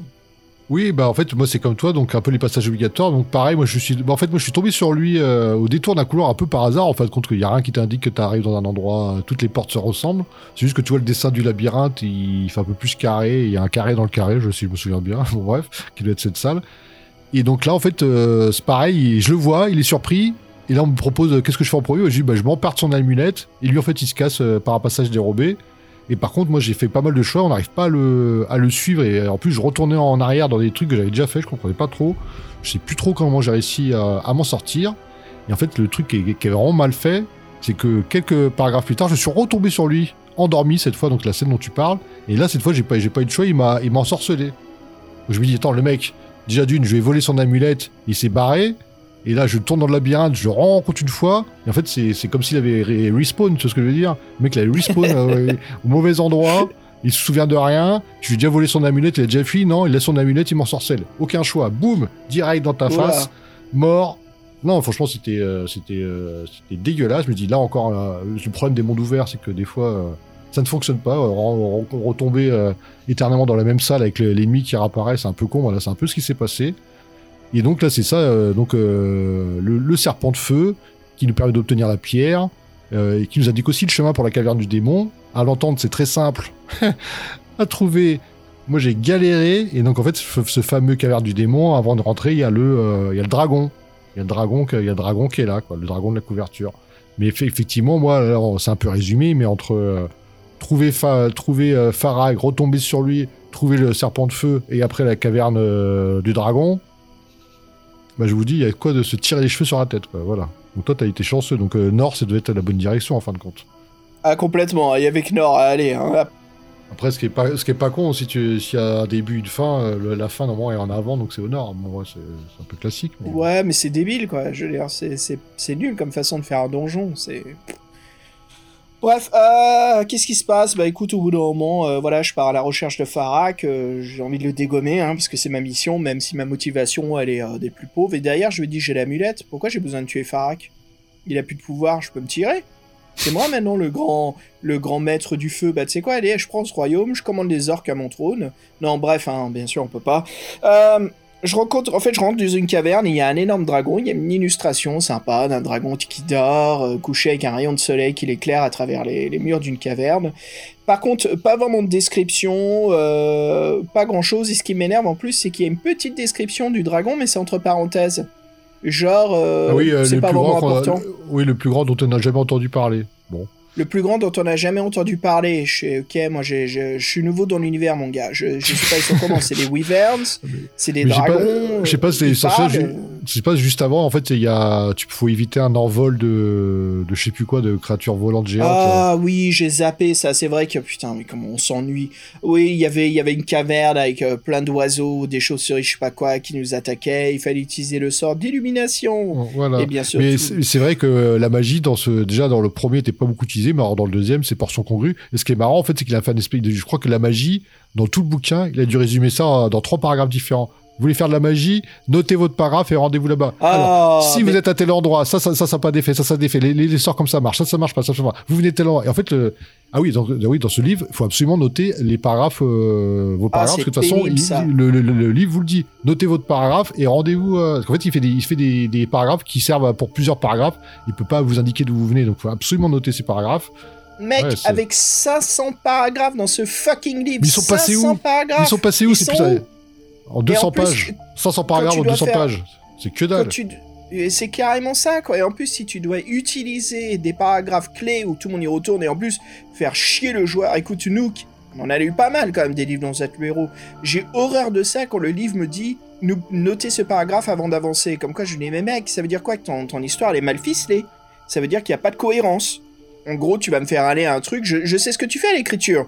Tu, tu te fais pas chier, en fait. Tu fais un texte qui est, qui est identique pour n'importe quelle situation. Donc, que je sois face à un dragon ou que je sois face à un mur où je cherche une porte dérobée, c'est la même situation. Et en fait, ça casse l'adrénaline du, ça casse l'ambiance du livre parce que tu m'envoies juste me faire chier, ça peut, quoi. Ça peut s'expliquer ce que le mec il voulait faire sa contrainte des 500 cases ou quand tu veux faire 400 cases, des fois, tu es obligé de bricoler. Mais là, c'est vrai que euh, t'en fais 500, t'en fais. Euh, mais franchement, je sais pas où elles sont passées ces 500 paragraphes parce que moi, je suis tombé sur les mêmes et il y a rien euh, d'intéressant il y a bricolé avec du bon matériel, puis il y a bricolé avec des vieux cajots que t'es allé rechercher sur une ferme qui a été pourrie par la peste, quoi.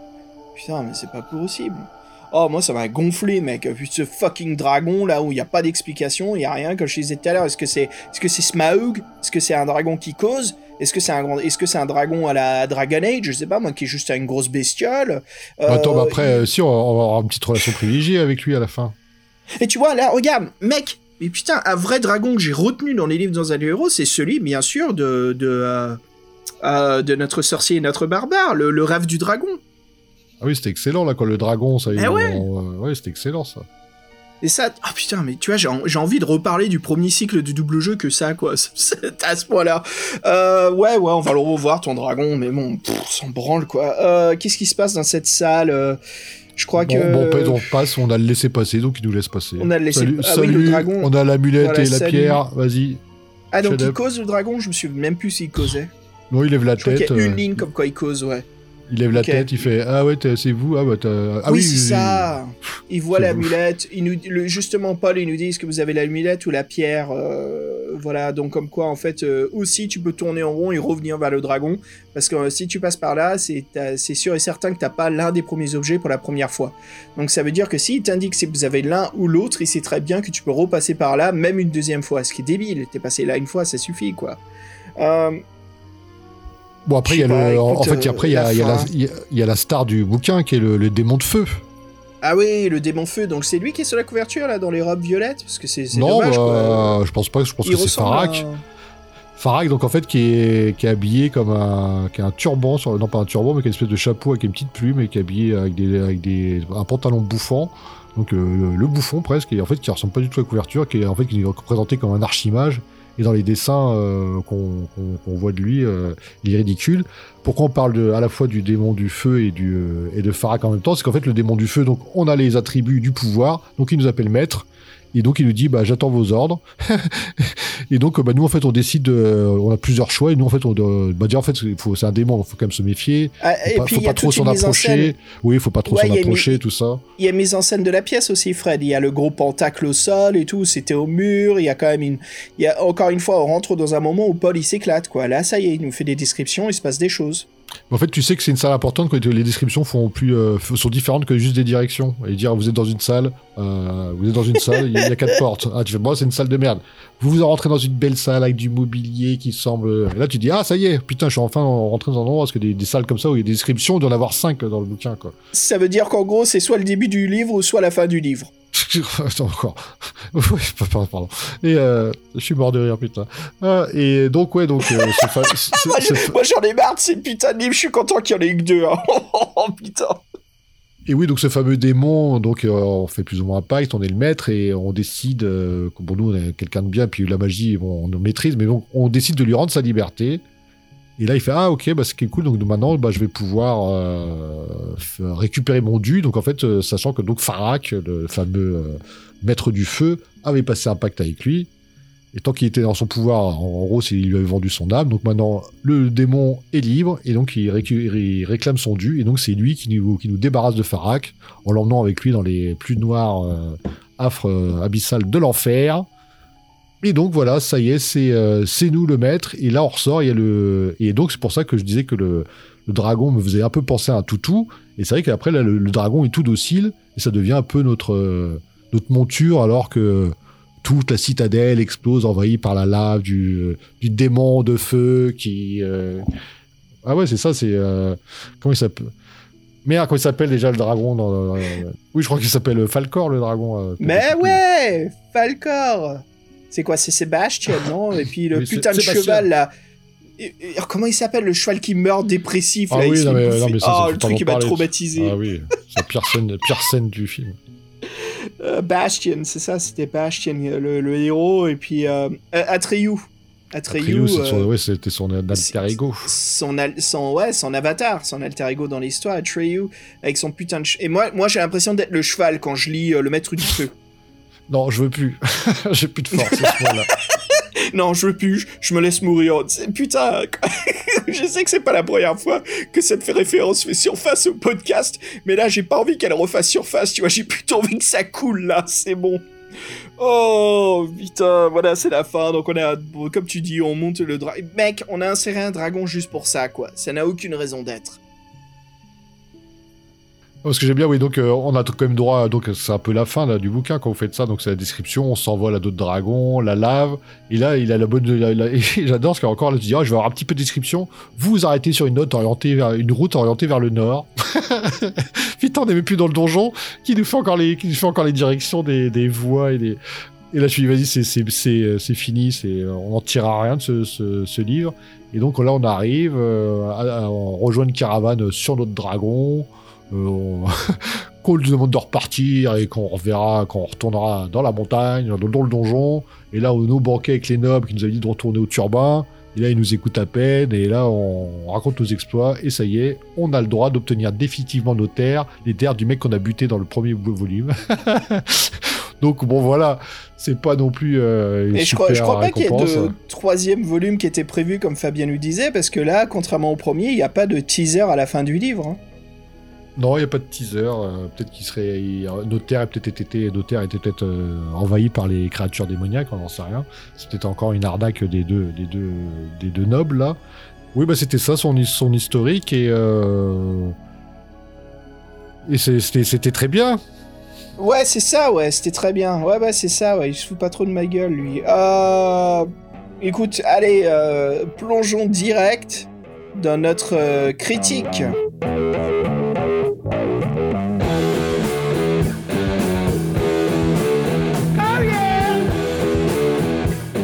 Ok, Fred, écoute, euh, changement? Euh, Oui, il y en a eu. Absolument pas assez, mais il y en a eu en tout cas.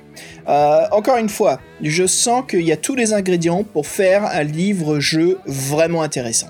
Mais c'est une histoire d'exécution. Et le problème entre le premier et ce deuxième volume, c'est qu'on sent une amélioration on sent déjà qu'il y a beaucoup plus de moments où il se passe de l'aventure. Ils sont un peu faibles, mais ça, je, crois que c'est parce que je deviens un peu méchant et, gris au podcast là, parce que euh, c'est juste que ça me fait chier, il se passe rien, c'est ennuyeux, il y a tellement pas de backstory. Écoute, si le livre en a rien à foutre, le lecteur va aussi en avoir rien à foutre, quoi. Donc euh, voilà ce qui m'arrive. Moi, je me dis, bon, si tu t'en fous, Paul, moi je vais en avoir un peu rien à cirer. Euh, mais je trouve que c'est mou, malgré qu'il y ait des événements en plus, c'est bien, mais le problème c'est qu'il y a toujours l'utilisation de ce donjon qui devient redondant. Le fait que je dois suivre cette carte euh, pousse mes neurones euh, à bout, où je suis crevé de devoir faire euh, des... juste de suivre des directions qui sont pourries, qui m'amusent pas. Donc c'est beaucoup de boulot de mental pour peu, très peu, quasiment pas d'amusement. donc moi, je suis assez déçu parce que c'est assez dépourvu d'imagination, je trouve, l'aventure. Il euh, n'y a rien de fantastique. Oui, et pourtant, quand tu le décris rapidement, il y a des démons, il y a des amulettes de feu, des boucliers magiques, euh, des dragons, euh, il y a des, des serpents ardents, un serpent ardent, il y a des royaumes, vous êtes marié à une dame, non, t'es même pas marié à l'aventurière, tu la sauves seulement, t'es à l'arbin, quoi. mais il y a tout ce qu'il faut pour créer un monde assez intéressant. Il y a même euh, un côté où, putain, on pourrait même en faire un petit peu, tu vois, un Tolkien, quoi. Il y a, y a comment dire, il y a tous ces éléments. Il y a des royaumes d'hommes, il y a des intrigues politiques, euh, tu vois, du Game of Thrones. Il y a exactement ce qu'il faut pour faire. Mais l'exécution ne se fait jamais, en fait. Et pour moi, c'est. Il y a eu le début des modifications, mais c'était pas assez. Et je. Tu vois, s'il y avait un troisième volume, je t'admets que je serais absolument curieux de le lire, parce qu'il y a quand même une progression depuis ce premier volume. C'est quand même beaucoup mieux ce qu'on a lu là dans le Maître du Feu. Euh, malgré qu'encore une fois, il y a toujours des petits défauts, mais ça se comprend parce que si on produit des livres et on écrit très rapidement, forcément il y a peu de temps pour évoluer, mais il y en a quand même, enfin il y a peu de temps, il y a toujours un peu de temps, mais pas assez, voilà. Euh, en gros, écoute, euh, Bref, comme je, comme je l'ai dit au début, hein, il y a tout ce qu'il faut pour faire quelque chose d'intéressant parce qu'il y a un système de règles du jeu qui est fantastique.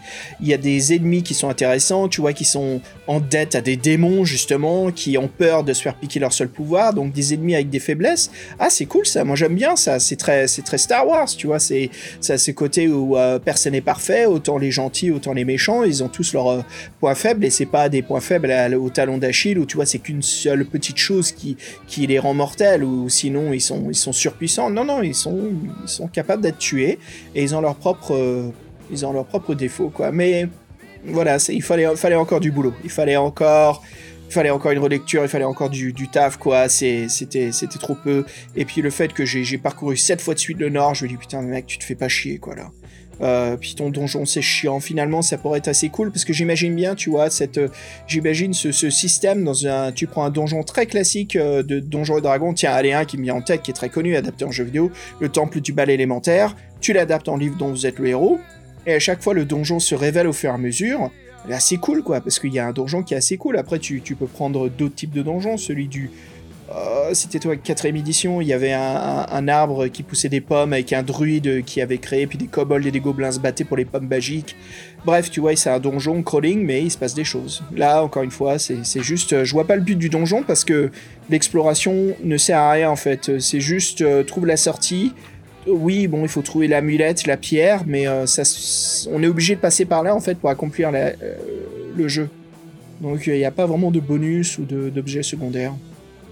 Euh, je suis à court, mec. Je sais pas quoi dire. Moi, je suis, je suis déçu. Je suis vraiment déçu. Je m'attendais à plus euh, et j'ai eu qu'une petite bouchée, quoi.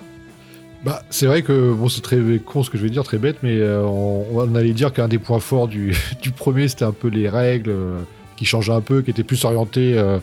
en fait, c'est un peu de la quête à l'équipement, et puis la magie était quand même un peu utilisée. Donc là, la magie, là, vous oubliez, ça n'a aucun intérêt dans ce. à part la scène avec les, les oiseaux qui s'envolent pour pas être attaqués. La magie ne sert à rien, vous pouvez, vous pouvez faire 100 juste pour les combats et encore, bon bref. Euh, il y, a tout, il, y a, toute cette histoire aussi, le mec passe son temps à nous, nous fournir plein de pièces d'or, plein de plein d'objets à la con qui ne servent à rien, plein de plein d'armes, plein de cuirasses, pour mieux nous les enlever euh, encore et encore et encore. Et euh, ouais, c'est cette règle, de, cette importance des, pièces d'or et euh, des, points ah cardinaux. Moi, je, pense que tu as raison. Paul Vernon, c'est un, joueur de Donjons et Dragons. Il a dû faire une quête avec ses potes, euh, avec un petit, scénar. ça lui fait une quête de rôliste. Il a adapté ça, grosso merdo, en lisant d'autres héros parce que à Games Workshop, il voyait qu'il y, a des mecs, voilà, c'était un peu l'univers, donc il connaissait. Il s'est dit pour, j'en sais pas, moi j'ai vraiment l'impression qu'il a adapté, il a adapté euh, vite fait euh, une campagne qu'il avait fait, ses donjons, et il les a, les a pas retouchés. Alors lui, il était, il était maître du jeu, donc il pouvait sûrement orienter les joueurs. Mais là, comme ça posé sur le papier, ça, ça, ça marche pas. C'est trop ouvert et en même temps inintéressant parce que comment, comment reconnaître une salle d'une autre par rapport, tu reconnais juste euh, au nombre de portes et euh, si les directions elles correspondent et que tu noté le paragraphe, parce que je veux dire, euh, des couloirs, les couloirs qui font un T, des couloirs qui, on dire, tous les paragraphes commencent de la même façon. Vous êtes dans une salle ou dans un couloir orienté du nord au sud. Il y a trois ouvertures. Une qui donne vers le nord et une qui donne vers le sud. Voulez-vous aller à la porte qui est fermée? Oh, il y a un escalier. Ou il y a une trappe, trappe qui, trappe qui est là. Voulez, vous voulez sonder les murs? Tous les paragraphes sont, sont foutus de la même façon. C'est une répétition qui est, euh, oh. qui, qui, qui, est folle.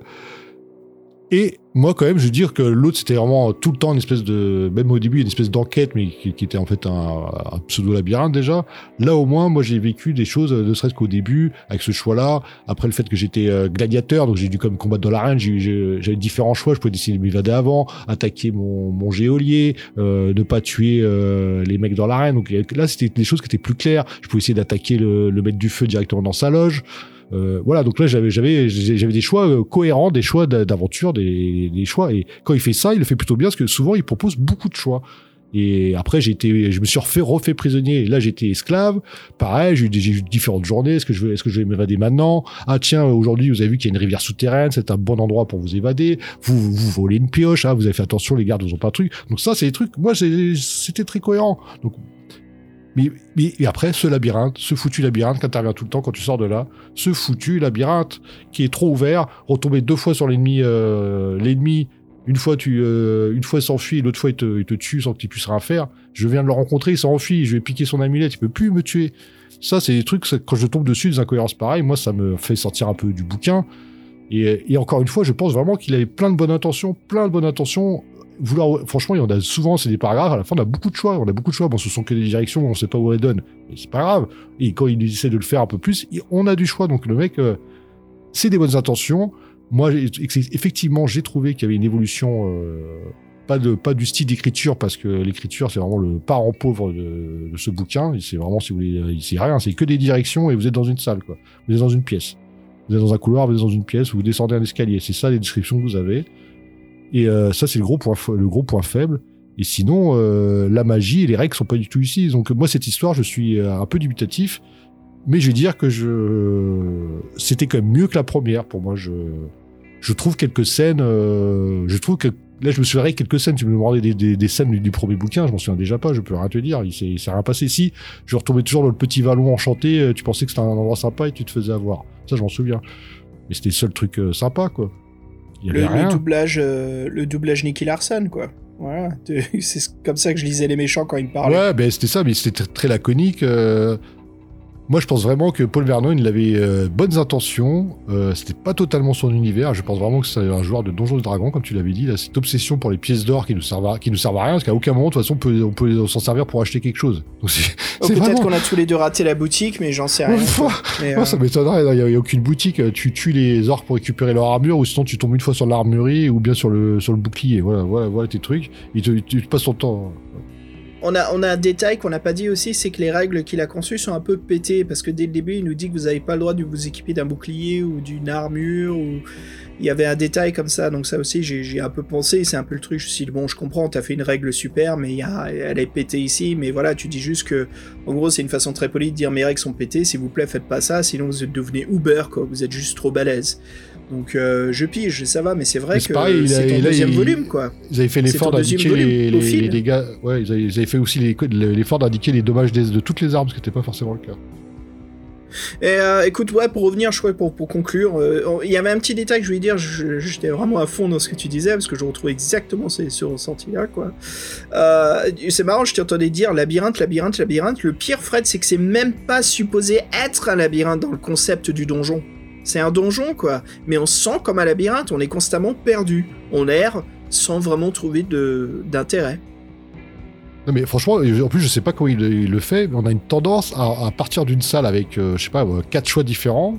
On se retrouve à faire les choix, les choix tournent en rond, on revient dans cette salle-là. Ils ont dit c'est pas possible, Yep. j'ai fait, pratiquement toutes les possibilités. C'est-à-dire qu'attends, comprends quatrième pas. choix, dans le troisième choix, ah oui, j'ai ce choix-là qui change. En fait, c'est ça, c'est qu'en fait, euh, souvent les choix nous font retomber dans, dans les salles d'où on vient. Et c'est, il faut vraiment trouver, tiens, ah merde, là, tiens, j'ai pas sondé le mur à cet endroit-là de merde là. oh putain, ou bien des fois il y a des trappes, euh, est-ce que tu vas aller dessus, tu veux pas aller dessus?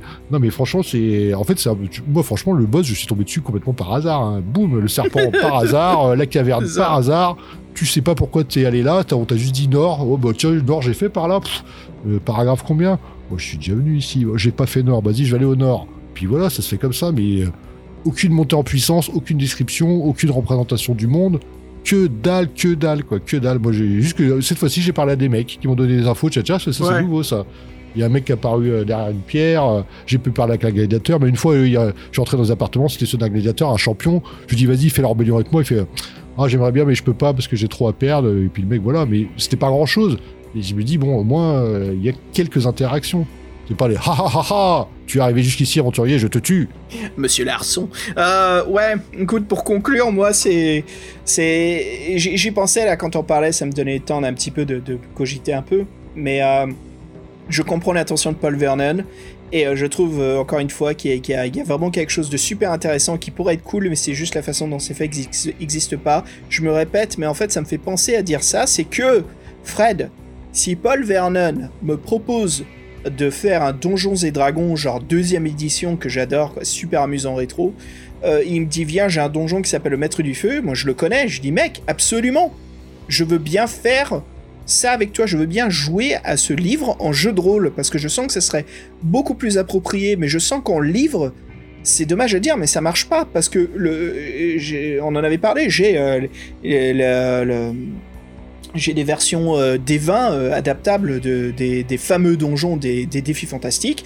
Bien sûr, euh, Death Trap Dungeon, hein, euh, qui, est vraiment super pour jouer à Donjons et Dragons en quatrième, et y a même, tu peux même y jouer en cinquième édition, ce qui est excellent. C'est super amusant parce qu'il y a tous ces passages. En plus, si vous avez lu l'histoire, vous la connaissez par cœur. Hein, euh, euh, voilà, le, donjon. euh, merde, j'arrive plus. Pourquoi c'est J'ai un trou de mémoire. Le donjon de donjon de le, labyrinthe de la mort. le donjon de la mort. Il y a quoi faire? Et je sens que c'est pareil ici dans cette exécution, c'est que le maître du feu, si tu parles à Paul Vernon et c'est un maître du jeu qui vient de causer à toi en tant que maître du jeu, qui t'explique sa campagne du, du- des maîtres du destin, que ça commence dans la forêt et qui t'emmène de la forêt vers la dent du dragon, il y a une petite pause où il y a un calme, il n'y a plus la tension du royaume, mais après par contre c'est faut aller justement buter le maître du feu.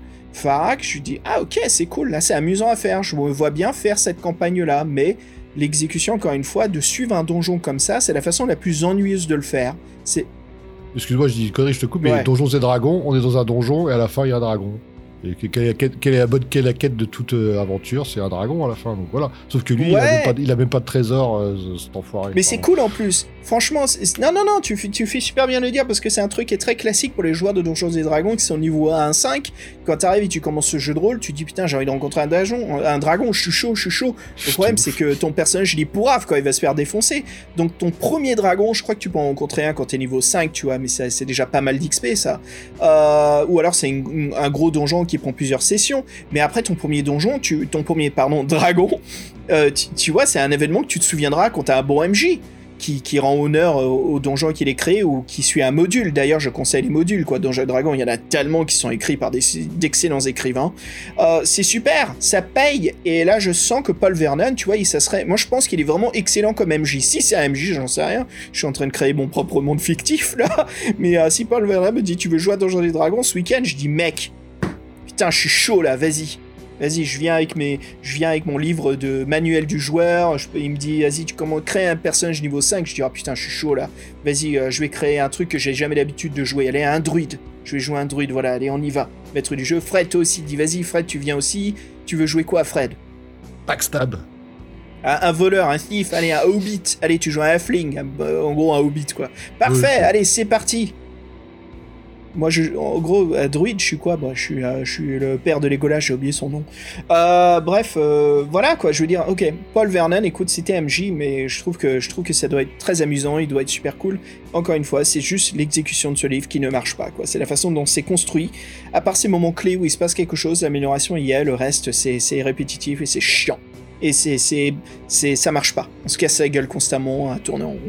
Bref, euh, combien je le note ce livre? Euh, C'est le dernier. Euh, je lui note combien de sabliers? Bah écoute, euh, c'est simple. Le sablier, une fois qu'il a coulé, je le retourne plus.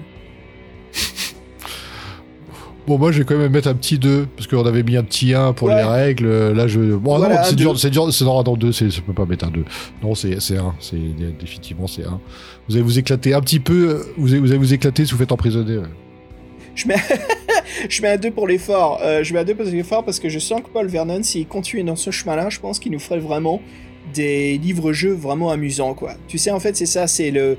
euh, Je crois que le fait que, qu'on s'emporte et qu'on est beaucoup plus déçu, c'est parce que c'est le dernier volume, Fred, d'une saga. Parce que imagine s'il y avait 10 volumes dans cette saga, mais à chaque fois, ça s'améliore, ça s'améliore. En gros, je t'admets qu'au bout du deuxième volume, je vais lire le dixième, quoi. Parce que je dis, bon, en fait, c'est une évolution de style, mais à la fin, c'est qu'il y a un accomplissement. C'est, comme n'importe quel euh, type d'œuvre ou de jeu. C'est que putain, bah voilà, je parle de Donjons et Dragons ce soir. Tu regardes euh, Advance, euh, tu regardes Donjons et Dragons première édition, ou tu regardes Advance Donjons et Dragons cinquième édition. Ah fuck quoi, c'est, excellent le nouveau système, c'est vachement amusant, il se passe tellement de choses. D'ailleurs, euh, tu crois, tu crois fait, tu crois qu'il nous invite à son Donjons et Dragons pour nous assassiner, juste pour nous tuer? Nous, pas nous, je veux dire nos personnages quoi. C'est juste euh, pendant foirer deux sabliers sur cinq. Vas-y, je vais t'apprendre ce que c'est moi. J'en sais rien. A ouais, bah, toi, je sais pas si tu connais la boîte d'édition anglaise, mais ça se trouve, il l'a fait couler à lui tout seul. Hein. Oh putain, tu m'as pas fait rire comme ça. Et, et- et- et les licornes, elles ont pas disparu. C'est Unicorn euh, Edition, elles ont disparu, les licornes. Putain, c'était devant nous depuis le début, il y a des licornes sur la boîte d'édition, c'est sûr que ça allait disparaître.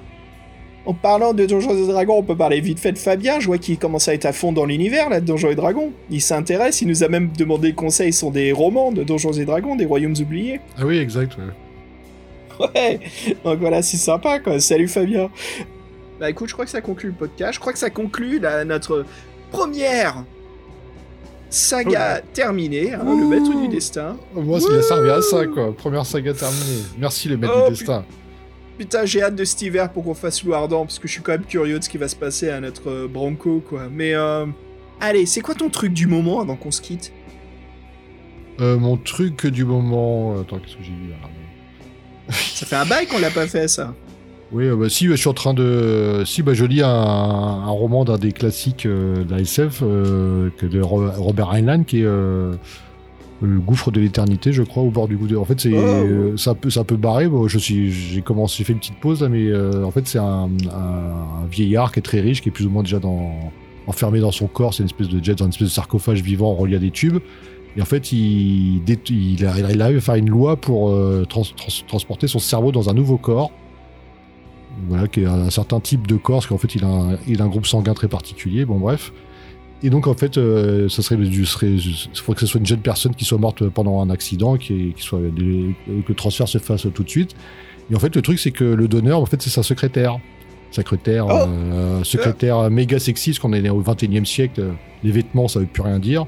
Maintenant, ils se, se font des couleurs sur le, sur le corps directement. C'est son mari qui lui fait pour, euh, pour, pour chauffer son patron. Et donc, il se retrouve dans le corps de, de sa secrétaire. Et en fait, euh, l'esprit de sa secrétaire est toujours là.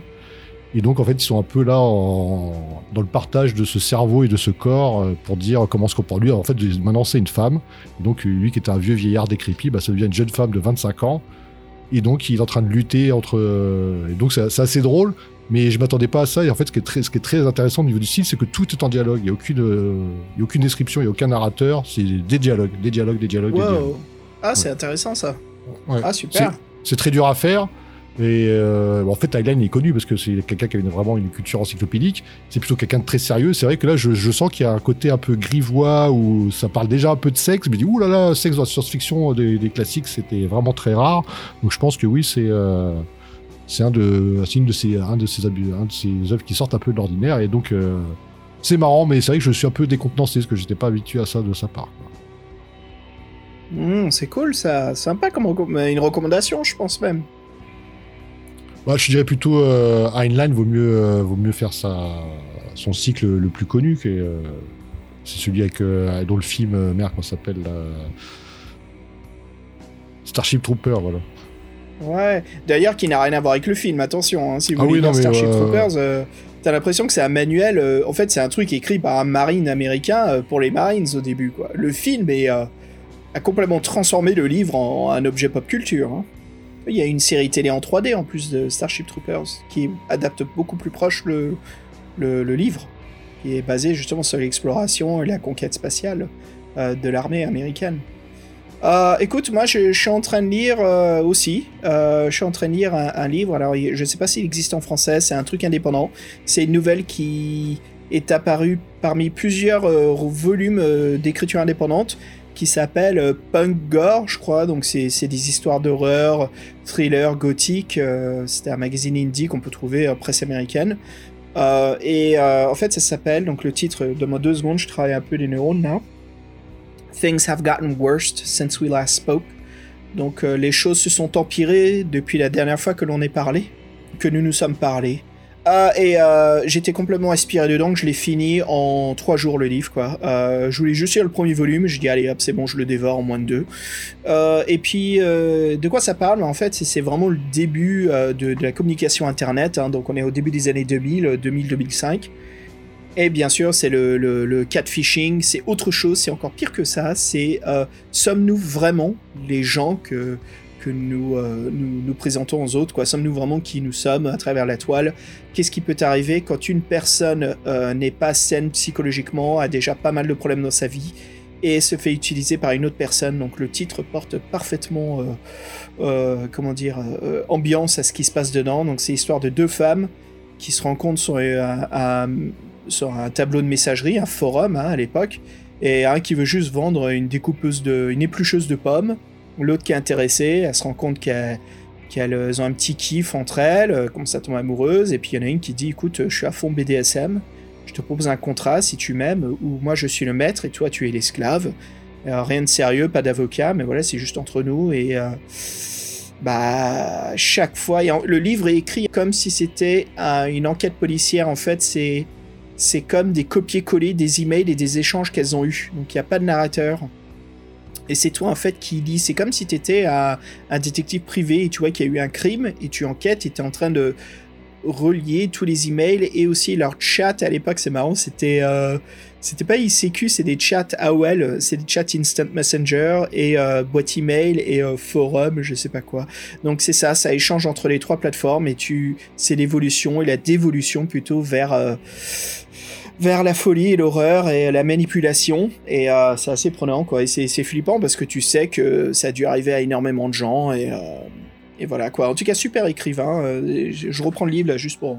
Donc, c'est Eric Larocca, voilà, qui a écrit ce livre. Très très court, hein. C'est. je sais pas, c'est 120 pages, un truc comme ça, quoi. Donc, ça se dévore. Et ouais, c'était chouette, quoi. Ma recommandation est le truc du moment. Ouais, j'allais juste dire, euh, je crois qu'on a plus plus de plaisir à parler de nos livres que parler du livre. Alors moi je me rends compte que j'ai un peu bouffé le titre euh, du bouquin de Robert Heinlein, c'est Le Ravin des Ténèbres. Mais ce, qui est marrant, c'est que là je regarde les titres en anglais et je me demande s'il n'a pas vachement inspiré euh, Iron Maiden, par exemple il y a, The Number of the Beast qu'il a, qu'il a écrit en 79 et, et Stranger in a Strange Land en 61. Donc voilà, c'est comme, des, comme des, des titres euh, assez connus de, du groupe, donc euh, ouais, c'est marrant quoi. Euh, chapitre 4, Tail Gunner. You're the Tail Gunner. It's a power slave. Euh, bref, ouais. Oh, allez Fred, on se quitte, hein, voilà. Et euh, bah, c'est pas grave parce qu'on va se retrouver euh, prochainement avec Fabien pour parler d'un podcast, d'un livre, bien sûr, pour parler dans un podcast sur un livre, un livre-jeu qui va nous faire bien plaisir. Donc c'est cool de se retrouver tous les trois.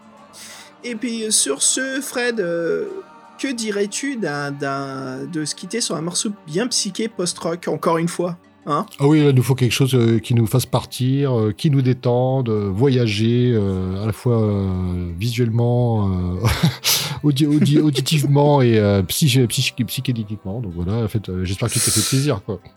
Attends, il y a Paul qui vient m'envoyer un message, il nous propose une partie de Donjons et Dragons samedi. alors, c'est pas Paul? Je veux pas. Hein. Non, c'est Paul, c'est pas Paul. Ah bah c'est pas Paul, bah, je veux pas. Je viens pas. Salaud, va, il se fout de ma gueule. Pour ceux qui se demandent pourquoi, c'est pas l'inside joke, hein, ce serait par rapport à notre podcast euh, Piranha, je crois, le, dernier ou l'avant-dernier, bref. Le dernier jeu de rôle. le dernier jeu de rôle, ouais. Euh, je te propose euh, un morceau par le groupe Super Fat Ginger Cat. Donc vas-y, tu me fais une traduction française, Fred? Le, le, gros chat gingembre Ouais, c'est ça, le gros, le gros. Enfin, ginger, c'est plutôt orange, quoi, mais bref. Roux, le super, ah, euh, le super gros charou. Et euh, encore une fois, avant c'était Planète Terreur, et bah là je te propose de partir vers Planète Fish. Ah bah tiens, ça, doit plus tu parler au chat, c'est sûr. c'est parti pour. Allez, les auditeurs, euh, merci encore bah, de, vos courriers des lecteurs, merci de nous écouter. Et puis, bah, en tout cas, on vous dit à la prochaine. Et puis, si jamais certains d'entre vous sont tentés de lire Les Maîtres du Destin, s'il vous plaît, partagez euh, avec nous votre expérience. Ça nous serait, ça, je pense qu'au fait, ça nous fait plaisir d'en parler au prochain numéro, quoi, d'avoir différents points de vue. Moi, je serais absolument curieux de lire un point de vue qui nous dit, mais les gars, vous êtes trop débiles, euh, c'est des super livres de rejeu. Je dis, ok, vas-y, je t'écoute. Moi, je suis curieux, quoi. Bon, moi, on reconnaîtra l'effort, c'est sûr. Et voilà, et c'était la fin de la saga de l'été. Désolé les auditeurs, mais merci encore beaucoup de votre écoute. Et absolument. Allez, salut tout le monde. Ciao